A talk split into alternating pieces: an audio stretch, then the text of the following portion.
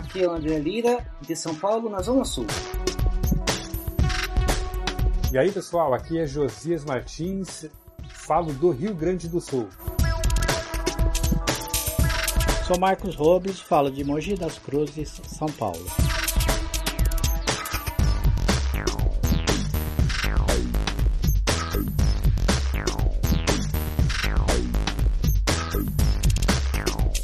Joysticks dos videogames seguem um princípio simples da física, onde um material condutor encosta em outro mecanicamente, passando uma intensidade de voltagem ou outra propriedade elétrica, como um simples interruptor que acende sua luz. Mas imagine utilizar outros recursos da física para proporcionar novas experiências aos gamers. Eletronicamente, se alterarmos resistência, potência, voltagem de um determinado material, conseguimos resultados diferentes dessas propriedades elétricas que podem se converter em informação.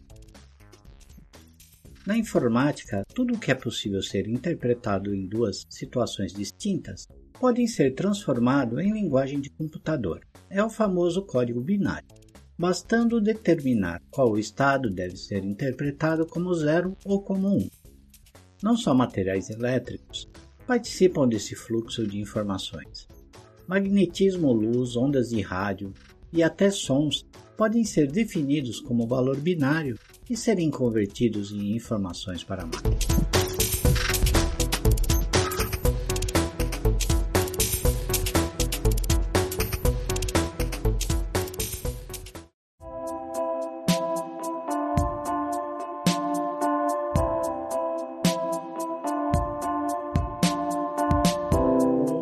Primeiro console doméstico que a gente tem notícia, né? Pelo menos aqui no Brasil, é aquele telejogo Filco, onde os controles eram dois potenciômetros que ficavam embutidos no próprio console, como se fosse um botão de volume, né? Como era um, um jogo simples. Que devia ser confortável. Que jogo que era nesse primeiro telejogo, alguém sabe? Era Pong. Era o Pong, né? Então ali o, o botão de. Naquele botão quando girava, provavelmente você mexia na altura ali da barra que rebatia a bola, a bola quadrada. Exato, você mexia a posição dela. Depois nós tivemos uma evolução desse pro telejogo Filco 2, que daí o joystick já era separado do console, era ligado por um cabo, tinha um manchezinho de dedo e já tinha um botão e era para 10 jogos, esse é o que eu tenho aqui. Te vinha com 10 jogos, ali você ia mudando um seletor para qual jogo você fosse jogar. Esse controle ele não era destacável, removível como os que vieram depois, o Atari em diante, né? Ele era um fio fixo ali que ficava preso o tempo todo no console. É sobre esse sobre esse telejogo, eu cheguei até a, a, a brincar um pouco com ele, mas obviamente não na época dele, né? Muito tempo depois mas apenas no 2, esse que os controles ainda não eram mais fixos na própria console, né? E a lembrança que eu tenho é que o controle ele era relativamente desconfortável. Os botões eles eram duros e obviamente acho que tem razão de ser, né? Porque são principalmente é um potenciômetro que a gente tem ali, né? E o potenciômetro ele tende a ser, principalmente os mais antigos, eles tendem a ser bem rígidos. Mas era, era um potenciômetro mesmo ou era um encoder? Que eu lembre, era um potenciômetro. Era um potenciômetro Ele mesmo, tinha né? fim de curso. Que eu lembro, ele tinha fim de curso. Tanto é que na barrinha aquela do joguinho ali, né? O fim de curso dele era na, na parte de cima da, da TV e o começo de curso era a parte de baixo da TV. Ah. Então ele ficava deslizando ali a barra do Pong, né? Em relação à posição do potenciômetro. Se a gente tentar falar de uma maneira didática como que um potenciômetro funciona, é, daria para explicar como você tem uma pista ali onde passa a corrente e quando você desliza um outro polo sobre essa pista, você diminui o que? A tensão ao longo da pista? A resistência. A resistência. A resist... É, na realidade, aqui, essa pista, né? Vamos pensar assim, é uma como se fosse uma ferradura. Pensa numa ferradura. Uh, essa ferradura ela é feita de um material específico e ela tem uma resistência intrínseca. Se você liga na, uh, nas duas bases da ferradura, né, bota uma carga elétrica ali, tem uma queda de tensão em cima dessa ferradura, por causa da resistência. Então vamos supor que dê uma, dá uma queda de tensão de 5 volts. Aí no momento em que você pega um contato, né, um fiozinho, um eletrodo, se você coloca na parte de cima, no meio da ferradura, você está criando um atalho para a corrente. Então, se você tinha uma resistência, vamos supor, de 100 nessa ferradura inteira, e você coloca o eletrodo no meio para captar os elétrons, você está com a metade da resistência. Então, você tem 50 uh, ah, alguma coisa, no caso ali seria ohms, né? Sim. Nessa nossa, uh, nesse nosso pseudo uh, potenciômetro. E obviamente a queda de tensão no circuito vai ser menor, né? Porque você diminui a resistência. Então a ideia do potenciômetro é isso. Ele pega esse contato, ele desliza por cima dessa argola e a depender de onde o contato está, ele vai pegar uma resistência relativa à posição, diminuindo assim essa queda de tensão, né? Então o potenciômetro ele tem normalmente três contatos. Então ele tem um contato aonde você vai entrar com a alimentação, um contato de saída, né? E nesses dois contatos é a resistência total dele, e um contato móvel, que desliza por cima dessa pista. Então, a depender de onde esse contato móvel está, você vai ter uma resistência relativa aos outros contatos. Legal. E é assim que funciona o que funciona no caso nesse telejogo Filco, né? Essa posição relativa do contato que desliza sobre a banda é, é o que vai ser utilizado como posicionamento relativo das barras lá do, do joguinho do Pong. Entendi. Então, e ela é bem gradual, né? É legal que ele tem um movimento ali que é bem gradual, né? É, é, é, exatamente o potenciômetro que a gente usa, por exemplo, a volume, né, de equipamento, equipamento de som, né, quando você tem o, o, botão de volume quando ele é físico, né, quando ele não é um encoder só que gira, quando é aquele que tem um ponto onde começa e um ponto onde termina, aquilo é um potenciômetro que ele vai pegando a, a entrada, né, o, o, sinal de entrada de áudio e ele vai uh, ou aumentando a resistência, que assim está diminuindo o valor, ou diminuindo a resistência e aumentando o volume do equipamento de som em, em questão. Exatamente. E isso é linear daí, né? No caso do potenciômetro é linear. Legal, acho que ficou bem didático.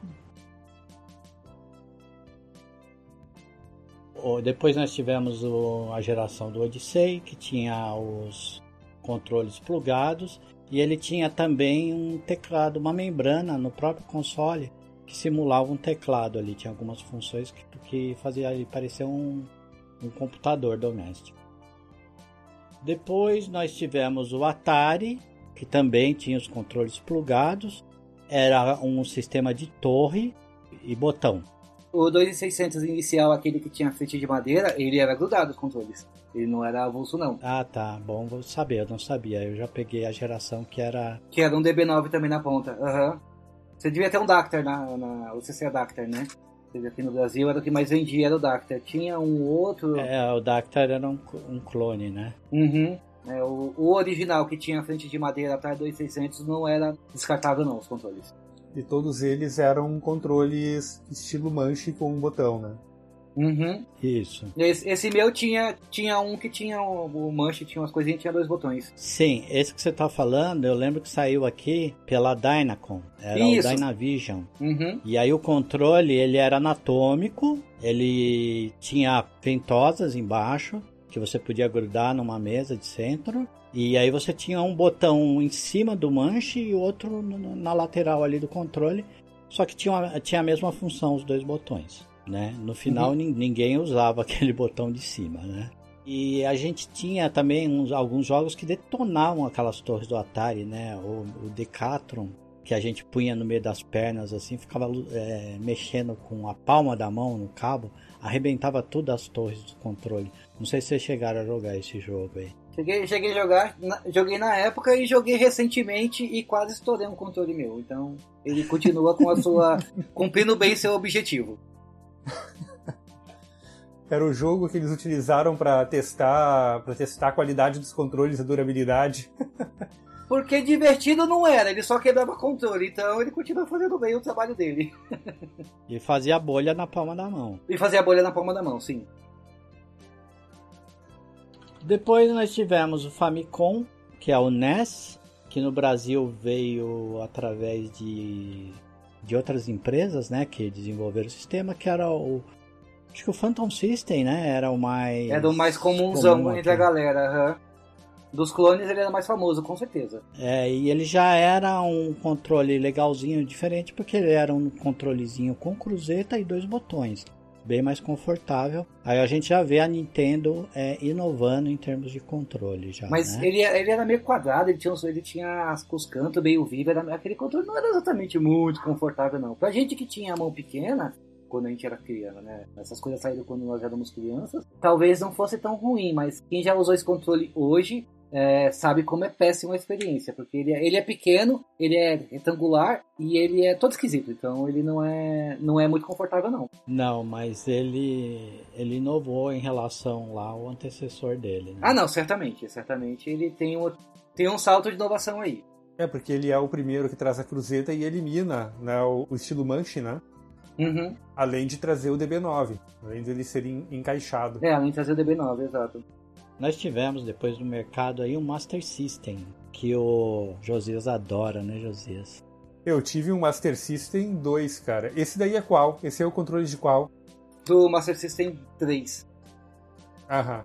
Caramba, seis botões já. Seis botões já. Não sei se isso vai aparecer depois na edição, mas o André está mostrando a coleção dele de controles aqui para nós. Então a gente está vendo isso ao vivo durante a gravação. Mas eu tive o Master System 2, que era aquele controle quadrado ainda. Eu, eu não joguei o Master System propriamente dito. Eu fui jogar Master System depois que eu já tinha o Mega Drive, que eu tinha um adaptador do Mega Drive que fazia rodar cartucho do Master System. Foi onde eu joguei, inclusive, Phantasy Star. O único jogo do Master System que eu joguei. Mas foi no Mega Drive.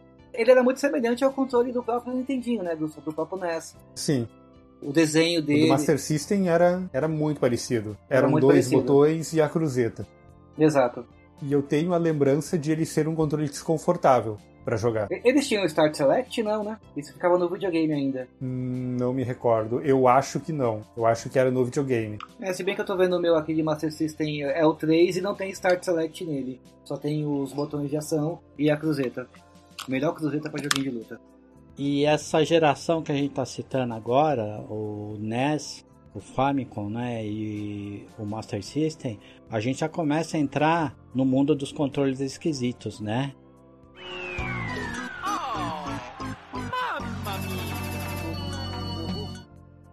O Super Nintendo trouxe um controle com mais botões e trouxe o conceito de, de botões de ombro. Então a Nintendo de novo inovando em termos de controle. Que é, são popularmente chamados de gatilhos, né? Pelo menos no meu entorno de amigos, todo mundo chamava esses botões de ombro aí de, de gatilho. A gente chamava de LR mesmo. Na minha galera, a gente também chamava de LR. A, a gente nem chamava de botão de ombro. Eu fui aprender esse termo depois, que é bastante adequado, inclusive, né? O Neo Geo ele trouxe para console doméstico o controle de manche, que era uma sensação, né? Porque todo mundo queria jogar igual jogava nos fliperamas. E depois ele foi copiado por tudo quanto é sistema que tinha. O Super Nintendo, o Super Nintendo tinha também esse controle de manche. Eu, te- eu tinha um oficial Nintendo que era igualzinho aquele Neo Geo. Eu não sei quem, eh, eu não sei se foi a Nintendo co- copiando a Neo Geo ou se um se inspirou no outro, mas o Super Nintendo tinha um addon, um addon, um add-on que ele era o controle com o manche, com os botões meio eles não eram retinhos, né? Eles eram meio. Eles eram em curva, eles eram curvadinho, tinha turbo, tinha tudo. Era um controle bem bacana até, era bom pra jogar joguinho de plataforma, né? Tipo Mario, Donkey Kong, ele era ótimo pra isso. O Neo Geo, a primeira geração, aquele que o controle era uma tábua, né? Isso, Era grandão. Neo Geo AES. Eu acho que é do Neo Geo esse controle aí para doméstico. E depois teve o Neo Geo CD, daí ele traz um controle, ele continua ainda com o botão analógico, analógico ali, né? Com, é, tipo mini mancha assim, mas não é igual o, o, o primeiro, né? E o primeiro realmente, tu podia botar ele em cima de uma mesa e jogar igual numa, num fliperama, né? Só faltava o cinzeiro. Verdade. A Neo Geo tinha muito isso daí, trazer a experiência da arcade pro, pro console doméstico, né? Tanto que os jogos eram bem mais fiéis às versões é, domésticas do que costumava ser dos, das outras plataformas, né?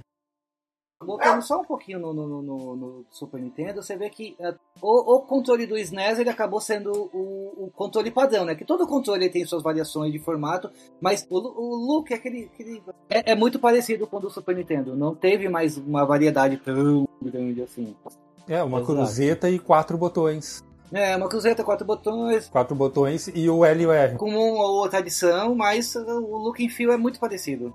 Que é o melhor controle, né? É o melhor controle, sim. Eu tenho um aqui de Super Nintendo, mas pro PC. É, não tem como jogar emulador de Super Nintendo no teclado. Pra maioria dos jogos. Tem que ser no controle.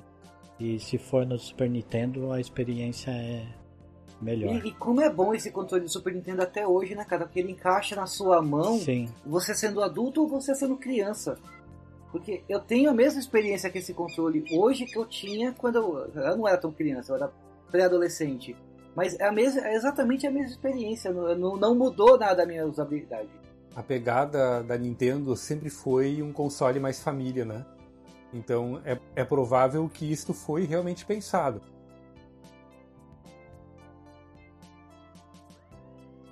Depois nós tivemos o Nintendo 64, que apesar do formato ainda ser esse conceito de a empunhadura do controle era a mesma, né? Ele veio ali com um cabo extra central que o Josias não gosta. Tem um manche de dedo. Ele tem um gatilho embaixo para jogos de tiro, né?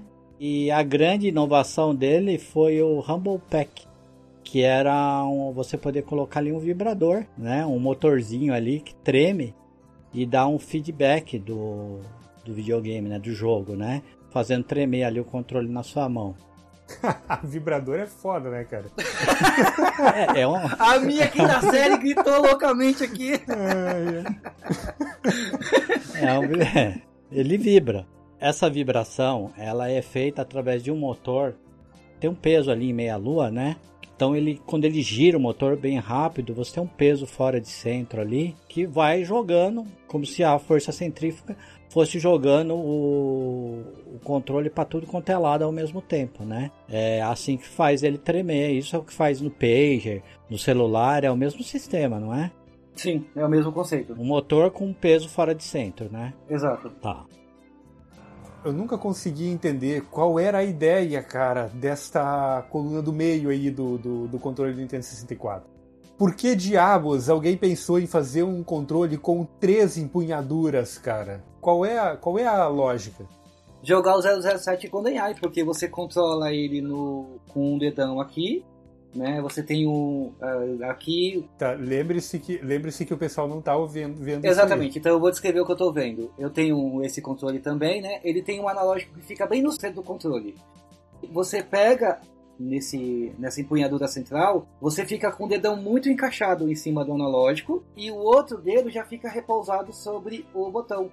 Então, para jogo tipo 007 GoldenEye, Perfect Dark, que você jogos em primeira pessoa em geral, você tem uma empunha... essa empunhadura aqui, por mais esquisito que esse controle seja, essa empunhadura é perfeita, porque você usa só, literalmente você joga com uma mão. Você tem os botões C, né? os- ele tem um do lado direito, ele tem quatro botões amarelos e tem um A e um B. E um Start no centro, logo acima do analógico. O botão C normalmente era usado em menus, o A e B eram botões de ação. Mas nesse caso aqui, para jogo em primeira pessoa, você apoia o dedo em cima do, do, do analógico, né? E o outro dedo já está muito em cima do, do botão, no caso desse aqui, virava o botão de disparo, né? Que eles chamam de botão X. Ele era o botão de disparo. Então, para jogo em primeira pessoa, era perfeita. Para todo o resto era uma bosta. É, então quer dizer, você segurava ele como se fosse uma pistola, seu indicador ficava num botão embaixo que parecia um gatilho, que é onde você atirava, o polegar ficava em cima no manche, que é onde você direcionava ali no manche analógico, né? Que você direcionava o personagem. Exatamente. Mas, por exemplo, um jogo muito famoso que saiu para Nintendo 64, o, o Zelda Ocarina of Time. Ele é péssimo, sabe, jogar no- nesse, nesse controle. Ele é péssimo, ele é péssimo. A melhor experiência que eu tive com esse jogo foi em emulador, usando um controle de outro videogame, porque na, a, no, video, no 64 mesmo, era terrível a experiência. Porque tem coisas que você faz no analógico, que fica numa empunhadura. Tem coisas que você faz na cruzeta, que fica em outra empunhadura. O- o- você tem que ficar trocando a mão de, de área no controle. E isso não era legal, sabe? Era, a- deixava a experiência toda muito ruim. Mas assim, pra uma coisa ah, específica, que é jogo primeira pessoa, de tiro, coisa e tal, 007, Perfect Dark, Era um, era um controle perfeito, mas para todo o resto não é legal não. Mas podemos dizer que a Nintendo inovou novamente, né? Com esse controle. Ah não, sim, sim. Ela, ela, ela mexeu bastante no, no, no, que já tava já era é, é, já era do mercado, né? Aquele o controle igual do Super Nintendo, ela deu uma mexida boa. Só que não foi das mexidas mais felizes, né? Porque aquele controle ali para uma criança é um inferno, né? Não, é um videogame para criança, certamente. Porque o, controle ele é grande demais para a mão de uma criança. E a, a, posição das coisas elas são todas muito longe. Né? O analógico é longe da cruzeta, os botões são longe da, do analógico. Ele, ele realmente não foi feito para criança, ele já foi feito para um público infanto-juvenil. Já pensando que as crianças que jogaram no NES cresceram Exato, exato. E hoje em dia podem comprar um videogame mais caro e então vão fazer o videogame para esse público. E aquele também. Rumble Pack também pesava bastante, né? Ficava bem mais pesado o controle com aquilo, né? O meu não tem Rumble Pack, mas então eu não sei. Mas o controle em si, sem ele, é muito leve. É muito, muito, muito leve. Eu não sei quanto tem, mas ele é muito levinho.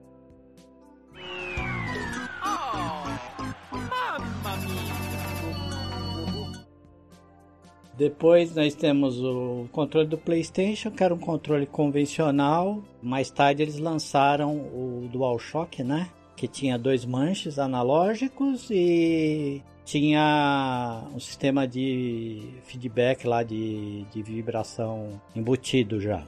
Sim, eu acho que foi o primeiro o primeiro controle que não tinha o, o force feedback uh, um cartuchinho que se você tirava do controle, né? Ele já vinha dentro do controle. Acho que foi, se eu não me engano, foi o primeiro. E eu vou dizer que eu sou apaixonado por esse controle do, do Play. Eu gosto muito desse controle. Eu acho ele muito confortável de usar. Dreamcast, nós temos um controle também que foi considerado muito bom, mas não era nada muito diferente. Aliás, ele era bem diferente é, no formato, mas o funcionamento era aquele funcionamento básico de contato, né? Uma placa é, com, com, com uma tensão encostando em outra placa. Basicamente era tudo, era isso os controles, né? Ou um carvão. É, o, o, controle do Dreamcast ele tem uma coisa, né? Que ele ele traz o memory card para o controle, né? E isto eu não sei, eu não me lembro de nenhum outro nenhum outro videogame que tenha isso, né? E aquele memory cardzinho dele ali, é, inclusive, ele era um minigame, né? Tu podia desconectar ele ali e jogar um joguinho que tinha no próprio memory card. Isso até fazia esse memory card dele ser uma fortuna na época. Uhum. Além de ser muito pequeno, né? Ele tem pouquíssimos blocos para salvar jogos. Era, era menor, conseguia ser menor do que o do PlayStation, só que o do PlayStation ficava no console, né? Uh, ele tinha esse lancezinho da, do joguinho que você colocava aqui, e aí, na que você já colocava o joguinho no, no VMU, uh, ah, que é o nome desse. Eu, eu tenho também um, eu estou mostrando aqui na, na câmera. Quando você colocava o joguinho no VMU, você acabava com o espaço que tinha para salvar os jogos. Exatamente. Mas isso era uma coisa que foi bem característica do Dreamcast. Ter o memory card encaixado no controle. E aí, se você colocava dois controles, dá para ter dois memory cards. E agora eu não me recordo se o Dreamcast era um dos que tinha espaço para quatro controles. Quatro controles.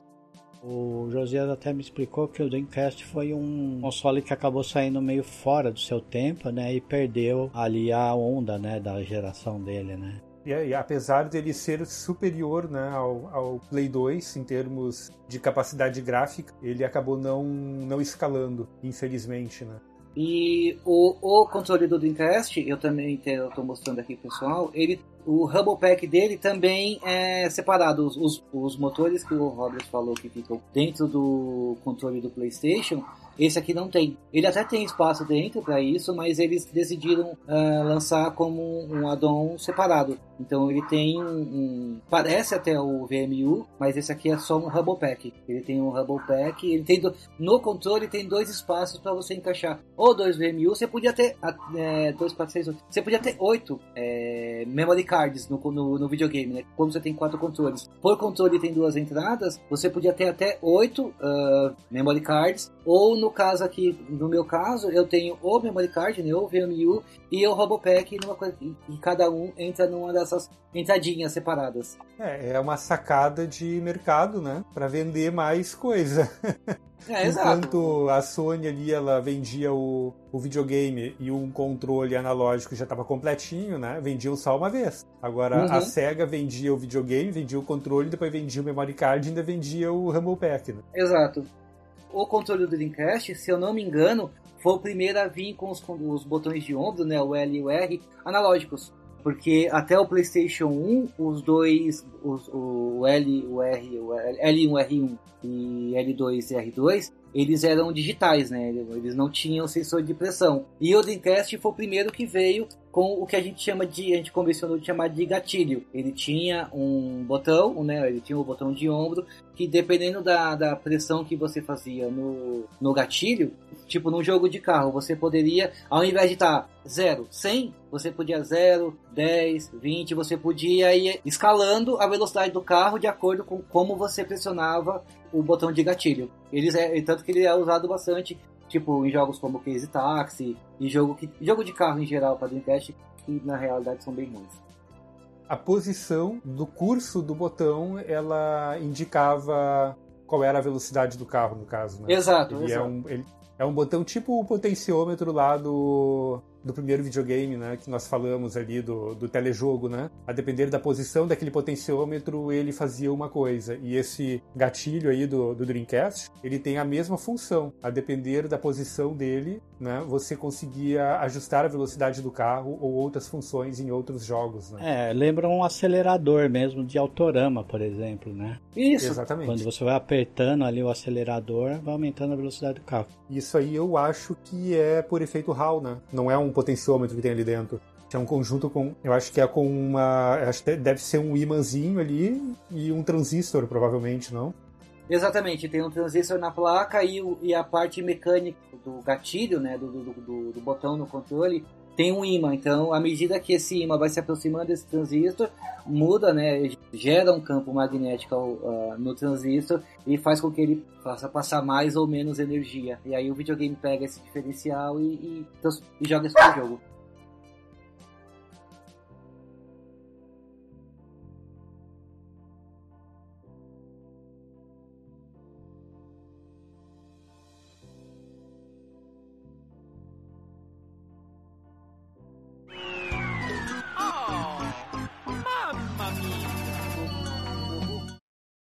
Depois a gente tem a, os consoles, o primeiro Xbox lá, o PS3.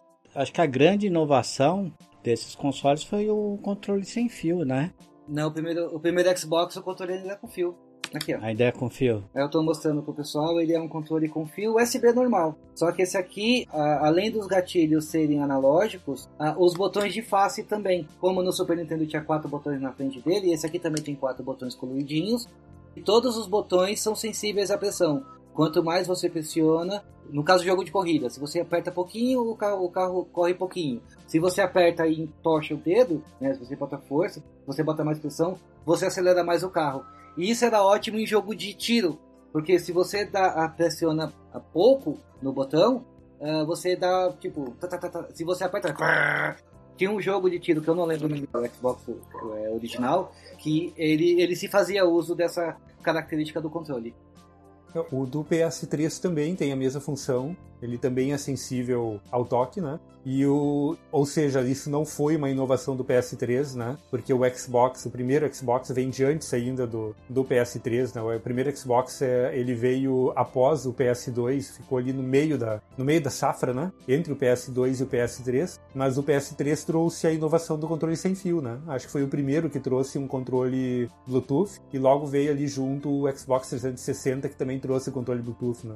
Que é uma coisa maravilhosa, né? Porque não tem mais aquele negócio da pessoa, você tá jogando, o pivete passar correndo na sala, levando o seu console embora, né?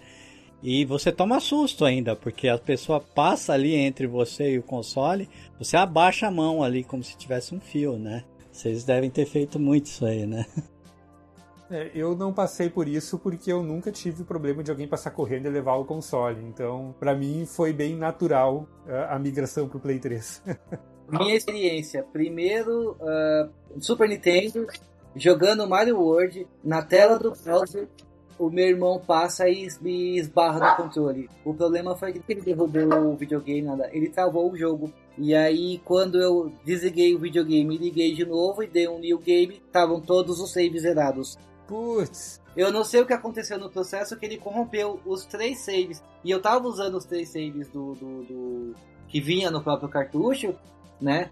Cada um pra estar tá num ponto específico do, do, do jogo. Eu tava querendo zerar ele, tipo, no, no 100%, né? Eu queria platinar ele quando nem existia isso ainda. E aí meu irmão esbarrou no, no controle, eu tava sentado no sofá, o videogame tava no chão, e meu irmão bateu com a ponta do pé, e o videogame só deu uma balançada. No que o videogame balançou, a tela ficou preta, e aí eu desliguei, quando eu liguei de novo, tudo zerado. Eu tive que começar tudo do zero. É. Não é uma experiência bonita. É, graças a Deus tiraram o fio dos controles. Foi uma maravilha. Isso é uma das maiores inovações, o controle sem fio, cara. Inovação eu não sei, mas que foi revolucionário. Acho que foi mais uma renovação, né?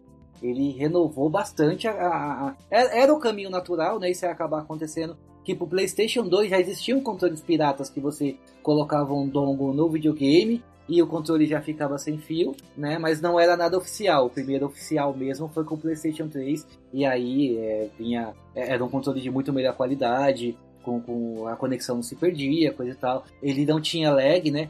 Isso que era impressionante. Na primeira geração do controle não existia um lag. Ele não tinha fio e não tinha lag nenhum.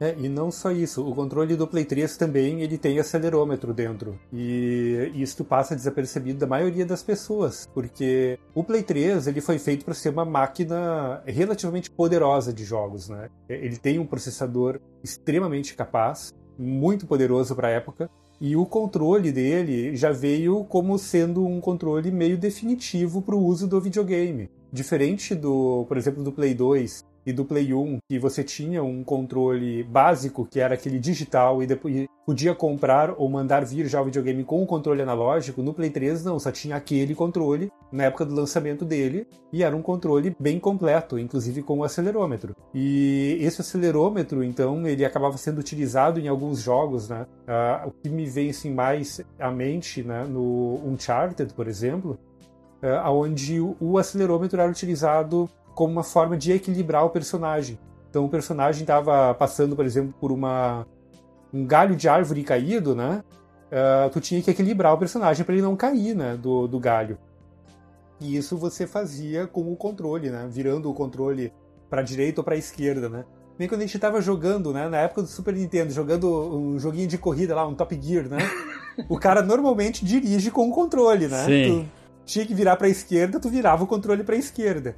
Isso. Controle, cabeça, nariz, coração. O ombro. Eu virava assim, eu virava o ombro. E isso no controle do Play 3 dá para ser feito, porque ele tinha um acelerômetro que conseguia perceber esse momento inercial, né, de tu virando o controle, e isso foi utilizado em alguns jogos. Infelizmente não muitos, né? Mas alguns jogos utilizaram esta, essa função do embarcada no controle já de fábrica, né, do, do Play 3. Só acelerômetro sem giroscópio, né? Isso, o, o, Play 3 não tinha o giroscópio ainda. O giroscópio ele é mais sensível. Ele consegue uma, uma informação mais precisa dos movimentos do, dos aparelhos, pelo que eu entendi, né? É, o giroscópio, o, o, é que assim, o acelerômetro, ele mede o momento inercial. Então, você consegue medir se alguma coisa foi deslocada para algum lado no plano né, ou no espaço. Então você está parado. No momento inercial, inercial ali, né, vai ser zero. Se você faz uma força para sua esquerda, então vai ter um deslocamento para a esquerda com uma aceleração. E o acelerômetro ele capta esta aceleração. Então, se você fez uma aceleração para a esquerda e parou, você vai ter uma aceleração positiva seguido de uma aceleração negativa. Calculando isso e o tempo que permaneceu em aceleração, você consegue estimar a posição em que o controle ele foi parar. Já o giroscópio não. O giroscópio ele, ele te dá a informação né, uh, em relação ao espaço. Se você virou o controle ao contrário, o giroscópio ele vai te identificar que ele foi virado, que ele torceu o controle, né? É, então são, são dois sensores que eles precisam trabalhar de forma complementar para te conseguir ter uma informação de posicionamento real do controle em relação ao espaço.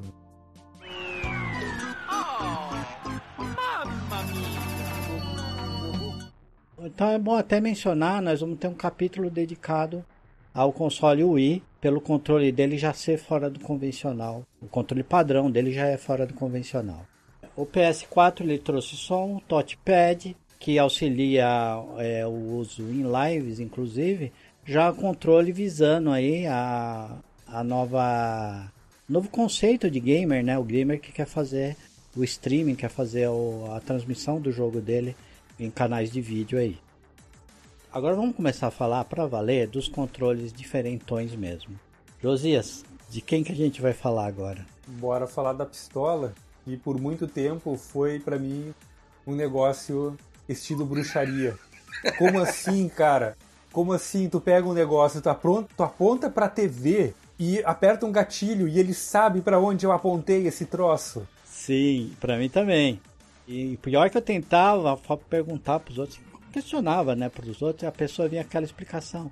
É, é igual controle remoto da TV. Ah, porra, mas minha TV nem controle remoto tem. Não pode ser igual, não tem nada a ver. O controle remoto ele manda um sinal para a TV.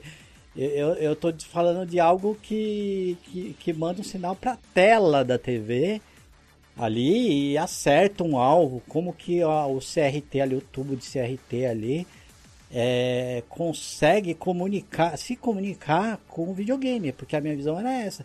Que o tubo de CRT era sensível a alguma coisa que a pistola fazia e conseguia se comunicar com o videogame. E eu, com pouco de conhecimento que eu tinha eletrônica, para mim isso era um absurdo. O André sabe como é que funciona a pistola, André?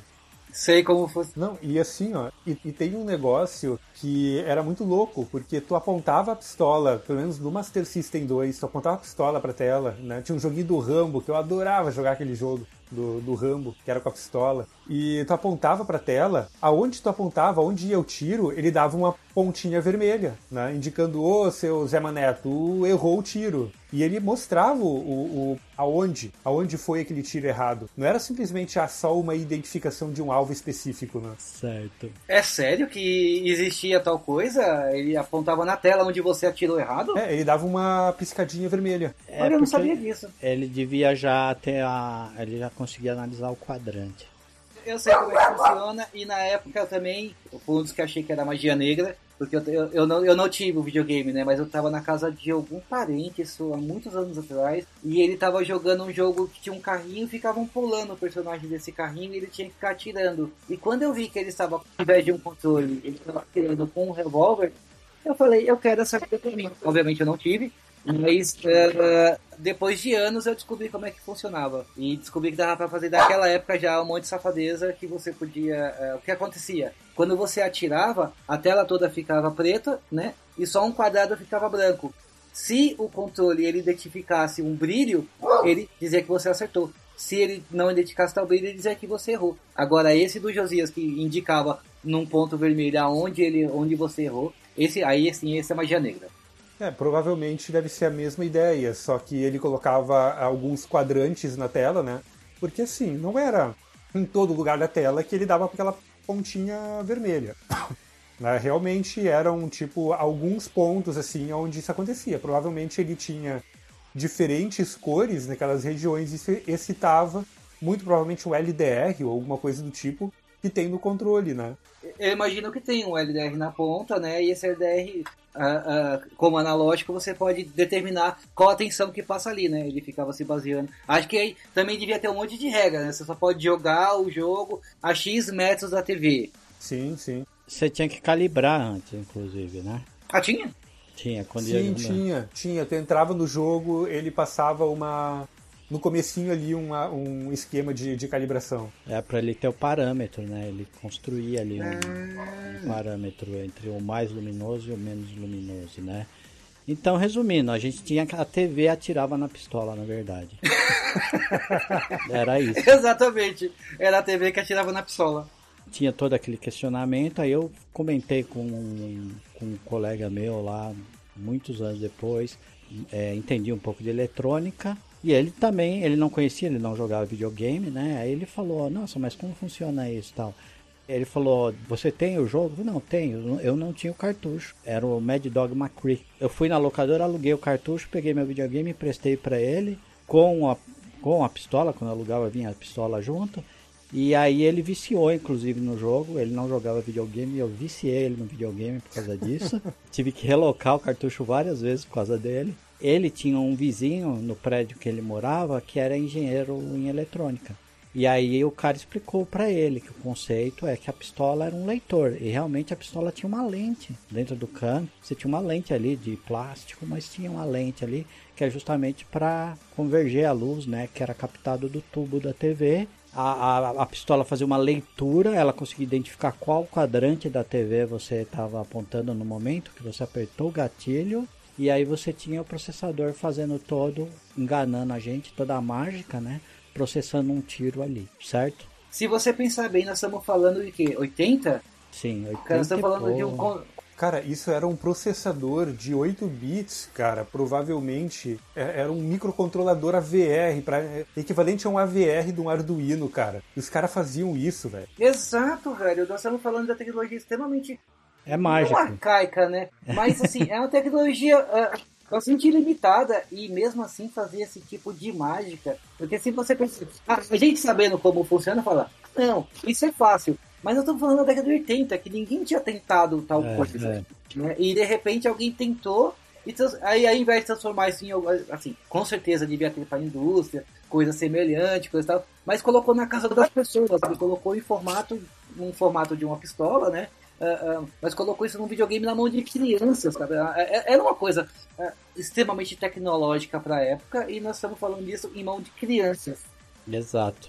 É, cara, é um negócio incrível, né? Porque se a gente for olhar, olha só, até eu catei aqui, ó. A CPU do Master System 2, cara, era uma CPU, era um Zilog Z80, 8 bits. É, é um Z80, sim. Um Z80 de 8 bits, cara. Tinha 24 KB de memória. 24 KB de memória, cara. Hoje, o cara coloca é, 8 GB de memória, 8 GB de memória no computador e fica reclamando porque o Chrome tá, tá bebendo toda a memória. Cara, você coloca 8 GB de memória num celular. Tem celular aí que pois tem é. uns, uns, umas quantidades de memória absurdas, sabe? E o pessoal fala. E não tem mas... pistola! O meu celular tá travando. E não tem pistola, cara, no celular. Não tem. Exato. Sabe? Os, os caras os cara fizeram isso com 24 KB de memória e um processador de 8 bits. De 8 bits, uns Tem que tirar o chapéu pros caras, velho. Tem que tirar o chapéu pros caras. E aquilo rodava tudo em tempo real, meu. É, é inacreditável, assim. É. Quando, quando eu vi na época, eu fiquei fascinado né? E como eu disse, eu não tinha em casa, eu vi na casa de algum coleguinha, alguém que eu fui visitar, eu não tenho bem certeza da, da, da, da situação toda, mas eu vi aquilo e eu fiquei fascinado. Eu falei, isso deve ser muito caro. Aquilo devia ser muito caro, né, pra época. Eu, eu é, pra mim, na minha cabeça de criança, né, é, aquilo era tão incrível porque aquilo era muito caro, aquilo era uma coisa muito cara e era muito mágico. Uh, hoje em dia, sabendo como funciona, que era só um LDR na ponta de. Mas mesmo assim, ainda assim, se você se coloca, se você se transportar lá para a década de 80, isso é, é um feito incrível, né? É, é um genial. Naquele... É, é um feito genial, exato. Hoje em dia, a gente encontra as informações de forma muito rápida, né? Sim. E acaba sendo, tipo, tu pensar, ah, isso é fácil, dá para replicar em casa. Só que é fácil tu replicar em casa quando tu já tem tudo pronto, toda a informação pronta, mastigadinha e de fácil acesso. Naquela época era tudo mato, né? Os caras estavam fazendo o negócio, é, lendo documentação e tentando tirar a ideia da cachola, né? É, é fácil depois que você vê como é que o cara fez. Mas você pensar igual o cara. O cara pensou invertido, né? Ele deve ter aproveitado algum outro conhecimento. É assim, cara, é genial. Tanto que é o que eu falei, eu tive que conversar com um monte de gente até achar alguém que sabia a resposta de como aquela droga funcionava, o princípio básico, que era a TV que atirava na pistola. E você correu atrás da informação, né? Você tinha para quem perguntar. Eu, como criança, sei lá, eu não lembro quantos anos eu tinha quando eu vi a primeira vez. Eu não tinha para quem perguntar isso. Eu podia, assim, eu podia ter perguntado pro meu pai, mas certamente ele não saberia responder. Ele não saberia responder do jeito, ah, é a TV que atira na, na, na, na pistola, não o contrário. Ele não, ele não saberia dizer isso dessa forma né? Até porque isso não fazia parte do, do, da gama de conhecimento que ele tinha. Uh, uh, e eu não tinha para quem perguntar também. Então, quer dizer, para mim, até durante muitos anos, era só magia, era só mágica. E hoje, pensando, me, me, me projetando para a década de 80, continua sendo mágica. É uma mágica eletrônica, mas ainda é mágica. É. Então, o que os caras fizeram é mágico. Bom, e essas pistolas aí, elas tiveram um legado considerável, né? Porque o próprio Super Nintendo depois lançou a, é, a Super Scope, que era uma bazuca. Alguém já viu uma? Não, eu não vi, não vi, só vi fotos. Eu comprava muita revista de game, no começo dos anos 90, então eu só vi foto, eu não conheci ninguém que tivesse uma não. É, eu também não... Era muito caro. Era muito caro. É, é, muito caro até hoje. Se você tenta comprar uma, essa bazuca hoje, se você entrar no Market que é no Mercado Livre da vida, uh, e você procura, ainda hoje é muito caro. Eu não sei se é porque é muito raro ou se só tá caro porque as pessoas não têm noção, mas até hoje é muito caro. E na época também eu não conheci ninguém que tinha. E eu tenho muita coisa de saber como é que funcionava, o, se o conceito era exatamente o mesmo do Master System. Porque ela tinha uma mira, né? Eu não sei se aquela mira era só duas lentes e, e, e, e é isso, ou se aquilo exercia alguma função na, na pistola. Pelo que eu vi, ela era o mesmo princípio, tá? E ela já vinha com jogos, né? Ela já vinha com uma com um conjunto de jogos ali que era funcionava para ela mesmo. Tudo jogo de tiro, obviamente. E você também teve a Menacer, que era da SEGA, mas era mais o formato de um rifle ali, de uma,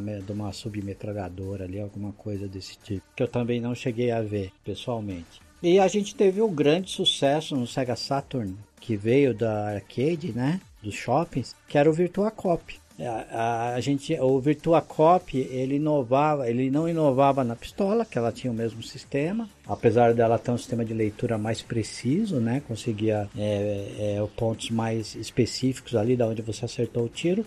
A grande sacada era no jogo, porque além de você navegar pelo eixo Z, era uma navegação automática, né? Você andando e você avançava na fase conforme você fosse é, eliminando os alvos. Você ia avançando no eixo Z e também ela reagia em função, o, o alvo reagia em função da onde você acertou o tiro. Então, se você acertasse ali depende de alguma coisa que você acertou no cenário, aparecia a marca do, do tiro ali, ou estourava. Se você acertasse a perna do cara, ele caía de um jeito, se você acertasse o, o peito, ele caía de outro. Então ela tinha o jogo, o, o, jogo foi a grande sacada aí. O sistema da pistola era o mesmo, né? Fazia a leitura de onde você estava acertando. Era esse jogo que você tinha que levantar a pistola para ele recarregar? Sim, o Mad Dog McCree também tinha. Você tinha que atirar fora, não, não só levantar. Você tinha que apontar para fora da tela da TV e atirava, porque ele não reconhecia nenhum padrão de luz, ele entendia que era para recarregar. Você podia inclusive botar a mão na frente da pistola e apertar que também dava reload. Ah, tá. Eu, eu, uma vez eu vi um cara jogando no, no arcade e ele levantava a pistola. Né? Ela tinha um cabo, no, no, no cabo da pistola tinha um fio, um fio e ele levantava e uh, eu achava que todos eles. Eu achava que aquilo ali era, era era, era necessário. Não, na verdade, você dá um tiro fora, como ela não reconhece o padrão de luz, ela entende que é pra recarregar. Ele tava dando um tiro pra cima, no caso, né? Ele levantava e dava dando um tiro pra cima. Como eu só vi uma pessoa jogando uma vez. Mais cuidadoso que eu, que botava a mão na frente da pistola, né? Loucura. E as, essas pistolas, elas não acabaram no... no é, é, também teve Podcast, eu também tenho uma pistola Podcast. Ela tem vários botões, tem um botão de seleção aqui que eu não sei o que ele faz. Uh, Estou mostrando aqui o pessoal na live, mas tem um botão de seleção com uma chavinha. Tem o Start e B de um lado e a cruzeta. Do outro tem o Start e B também, quer dizer, os botões são, são duplicados. E tem dois gatilhos. Um gatilho né, na posição convencional e um que você empurra. Mas eu nunca joguei com essa pistola. Eu tenho, mas eu não tenho nenhum jogo que faz uso dela. Então eu não, eu não, eu não sei como funciona. É freak essa, essa, é freak essa pistola. E ela tem um lugar pro VMU. Obviamente, como o controle de Dreamcast. É, então, a gente já tinha no Saturn o Virtua Cop. Então, provavelmente, depois teve Virtua Cop 2, teve continuação do jogo. Então, provavelmente era para esses jogos aí. E é o mesmo princípio, né? Se você olhar aí dentro do cano, você tem uma lente aí. Uhum, você tem uma lente, ela, ela é até meio profunda, eu não consigo ver o que tem atrás dela né? Porque ele distorce bastante a imagem, mas tem uma lente que não tá suja. Então, quer dizer, eu realmente não consigo ver, porque tem, tem alguma coisa preta e que tem lá pra trás eu não consigo ver. Chave defenda, meu amigo. Chave defenda. De jeito nenhum, ela tá com os lacres. Ela tá com os lacres bonitinhos aqui ainda, não vai essa não. É, as telas de LCD acabaram com essa tecnologia, né? Hoje eu acho que dá para fazer até uma coisa melhor, mais precisa, usando uma matriz né, de, de cores para você jogar em TVs LCD, de plasma, né? Mas é, eu não sei se teve continuidade essa. Hoje você tem outros recursos também para fazer o tiro. É, hoje utiliza o acelerômetro mais giroscópio e se consegue. O, o nome da pessoa do Master System era Zillion mesmo? Ou eu tô, eu tô com era Zapper. É que eu tô com o nome Zillion na minha cabeça, eu não sei porquê. Tinha um, um anime chamado Zillion, não tinha? Não, minto. A do Nintendo era Zapper. A da Sega era Light Phaser. Ah, tá. Light Phaser. Que acaba indicando o que acontece, né? o nome é o spoiler do funcionamento, né? Exato.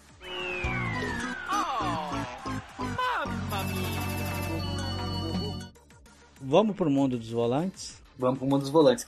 Então, o volante. O volante eu não vi muito para os 16 bits. Eu só fui ver volante para 32 bits e para PC. Vocês tiveram volante? Nunca. Só para PC. Nem para PC. O volante, ele para ele ser legal, ele exige uma certa compatibilidade com o jogo, né? Porque você também tem uma extensão no gradual do volante que deve usar o mesmo sistema de potenciômetro, não é bem potenciômetro, mas aquele sistema magnético é, era, é, era, é. eram potenciômetros. Pelo menos o volante que eu tinha, uh, ele era, ele era potenci, eram potenciômetros tanto nos pedais como no próprio volante. Né? O volante ele tinha fim de curso e ele não era ligado, uh, ele era ligado na porta MIDI da placa de som.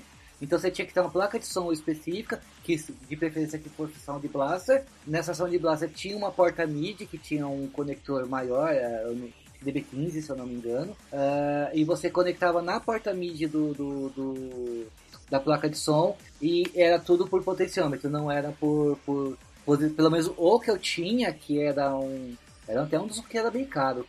Uh, ele era todo potenciômetro, tanto no, no, nos pedais como no volante. Aí você tem facilmente, né, uma informação gradual de tensão ali, né?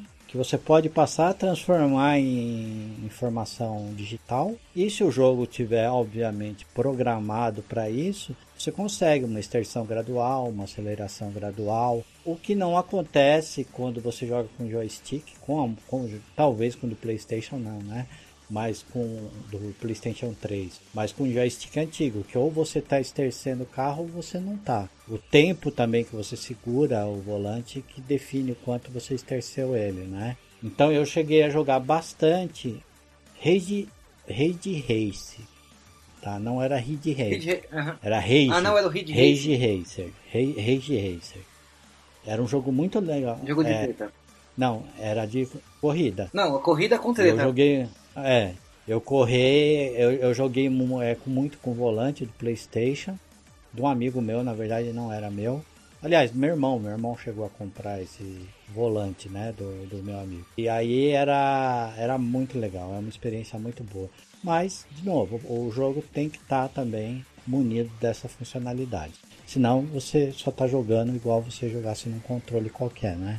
Ou você está virando ou não. No caso do Play 1 e Play 2 e do Play 3, né, ainda tem a vantagem de que acho que a maioria dos jogos de corrida eles já tinham o suporte a isto, né? Porque você podia colocar o acelerador, por exemplo, no Play 1, você podia botar o acelerador no segundo analógico. Eu cheguei a jogar bastante o Gran Turismo, por exemplo, colocando o acelerador no analógico 2. Aí ia depender de o quanto eu pressionava, né, para frente o analógico, ele acelerava mais ou acelerava menos. Aí eu botava o acelerador no analógico 2 e a troca de marcha, as trocas de marcha colocava nos, no R1 e no R2, Entendi. se eu bem me lembro. É só que uh, uh, o, primeiro, o primeiro PlayStation com o primeiro controle ele não tinha analógicos, né? Ele só veio ter analógicas numa, numa segunda revisão. Sim, depois veio o uhum. analógico. É, ele saiu saiu rápido analógico, assim. Eu lembro que não, não, não, demorou muito. Depois que saiu o Playstation já tinha analógico disponível. Né? Era coisa de um ano. Ah, então foi rápido. Então deu tempo de todos os jogos que saíram já sair com isso com isso embutido, né? Exato. Depois, na, na questão de volantes também, a gente vai ter uma, uma mudança no conceito né, de funcionamento, que daí você passa a usar os acelerômetros e giroscópios, em vez de você usar um, é, um, um potenciômetro, né? Mas eu ainda acho que a experiência dos pedais ali, com potenciômetro, pedal e volante, ainda é melhor do que esses que usam giroscópio, né? E tinha, e tinha uns volantes invocados ao nível de até o, o câmbio, né? Tem até o, a alavanca de marchas. É. Você tinha três pedais, né? Embreagem, acelerador e freio, o volante e uma caixinha com a, a posição da marcha que você tava. E aí isso, isso era muito mágico. E eu vi isso para videogame, não só para computador. Eu tinha um videogame que eu não sei qual é, que ele tinha, eu acho que era o Sega Saturn, ele tinha um volante completo, né? Ele era quase um cockpit completo. Só não tinha, só não tinha feedback. No, no, no... Era um horror de caro. Era um horror de caro, né? No fliperama tinha feedback. Se você batia, você sentia que o volante tentava voltar. Esse doméstico não. E você vê que lá no passado eles pegaram a tecnologia maravilhosa da pistola e colocaram na mão de crianças e depois ficavam mendigando tecnologia para casa. Que aí tiraram o feedback do volante. Eu acho errado. É. Mas é, teve volante com feedback também, viu? Para alguns consoles, tá? Não sei te dizer. Aqui devia ser caríssimo também, é, né? Não sei te dizer exatamente quais, mas ah, segundo as leituras que eu fiz aí, chegou aí para o doméstico também.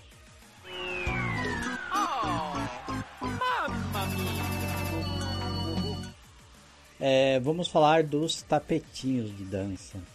Eu não gosto de dançar, então eu nunca achei um bico de graça nesses tapetinhos aí de dança, né? Nem eu. Também nunca testei e sequer vi funcionando.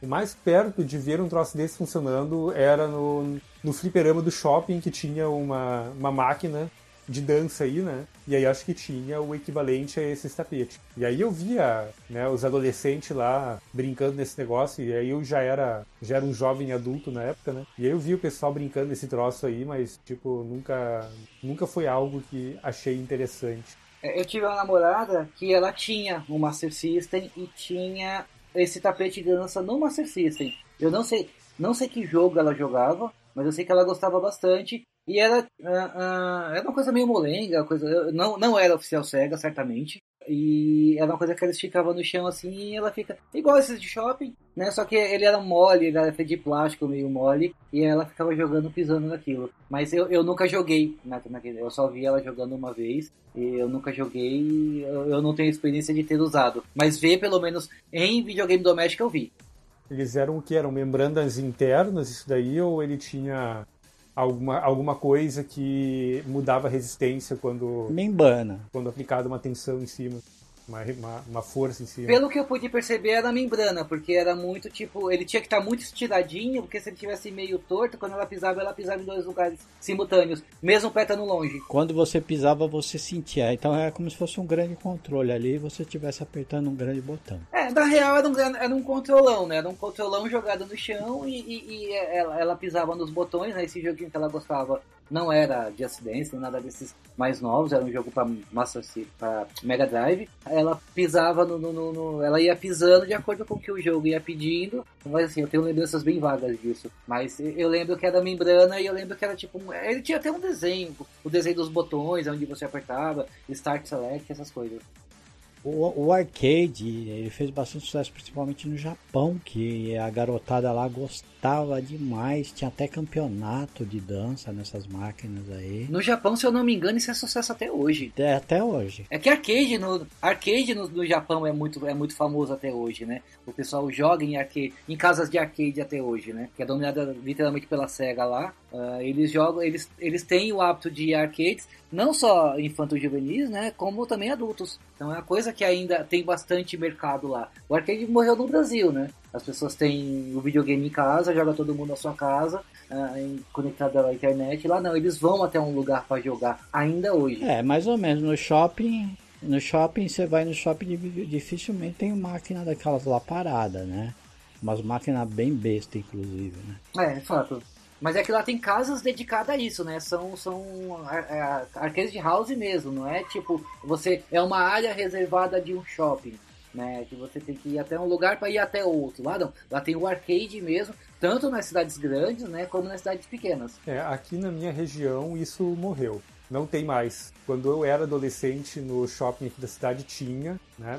Era o que era um terço do andar do shopping inteiro era era um arcade. E aí tinha todas essas máquinas, né? Tinha Street Fighter, tinha Capcom versus Marvel, tinha tudo, tinha tudo. Tinha até aquele, tinha até pinball lá. E daí tinha também essas máquinas aí de essas de dança também. Tinha, tinha tudo, mas foi indo, foi indo, foi indo, morreu. É, aqui em São Paulo, pelo menos assim, na, na, nos lugares que eu tenho frequentado, também morreu. Tem um shopping aqui na Zona Sul, ele tem um parque dentro e esse ainda tem um arcade grande lá dentro. Mas uh, outros shoppings que eu vou, nem, também não presto mais atenção, né? Mas outros shoppings que eu vou, isso não fica tão na cara assim, a um ponto de você ir e ver. É, aqui no nosso no shopping aqui até tem né, uma, uma loja de jogos assim, mas não é mais igual era antigamente que tu tinha Street Fighter, tu tinha um monte de, de jogos né, é, eletrônicos, né? O que tem agora muito são esses jogos tipo mais lúdicos, né? Ah, bola de basquete, acertar a bola de basquete na, na cesta, negócio para disparar com água, sabe? Esse, esses tipos de jogos assim, né? Mais uh, mecânicos mesmo, né? O slam também, uhum. aquela não sei se vocês lembram, né? Aquele que é, o, é o, um disquinho que fica flutuando numa mesa de ar, né? Esse aí também tem aqui, mas é, é, só tem esses tipos de jogos. Os eletrônicos mesmo simplesmente sumiram. É, o, até eu lembro quando eu era criança, né? Que meu pai me levava bastante no, no arcade que tinha aqui, né? Tinha até os simuladores de corrida. Cara, e aquilo era muito massa. Tu tinha, tinha um lá que era caro pra dedéu. Eu nunca cheguei a entrar nele, que era o que tinha a fichinha mais cara. E era praticamente um carro inteiro, assim. E quando tu mexia no volante, o carro virava, né? Ele dava o, dava o feedback junto do, do carro se mexendo. Tu entrava numa, numa pista é, de, de terra, o carro chacoalhava junto com a pista de terra. Se tu batia, ele dava um solavanco para trás, assim. Cara, eu sempre quis, eu sempre quis entrar naquele troço quando eu era criança e era muito caro. Ele era o, era o brinquedo mais caro que tinha. Só falta a inércia, né, pra... Ah, mas aí você, você olhando pra tela acaba acaba, o seu cérebro acaba te enganando e você acaba achando, como tem todo esse resto de feedback, o cérebro acaba enganando e você acha que tá se movendo mesmo.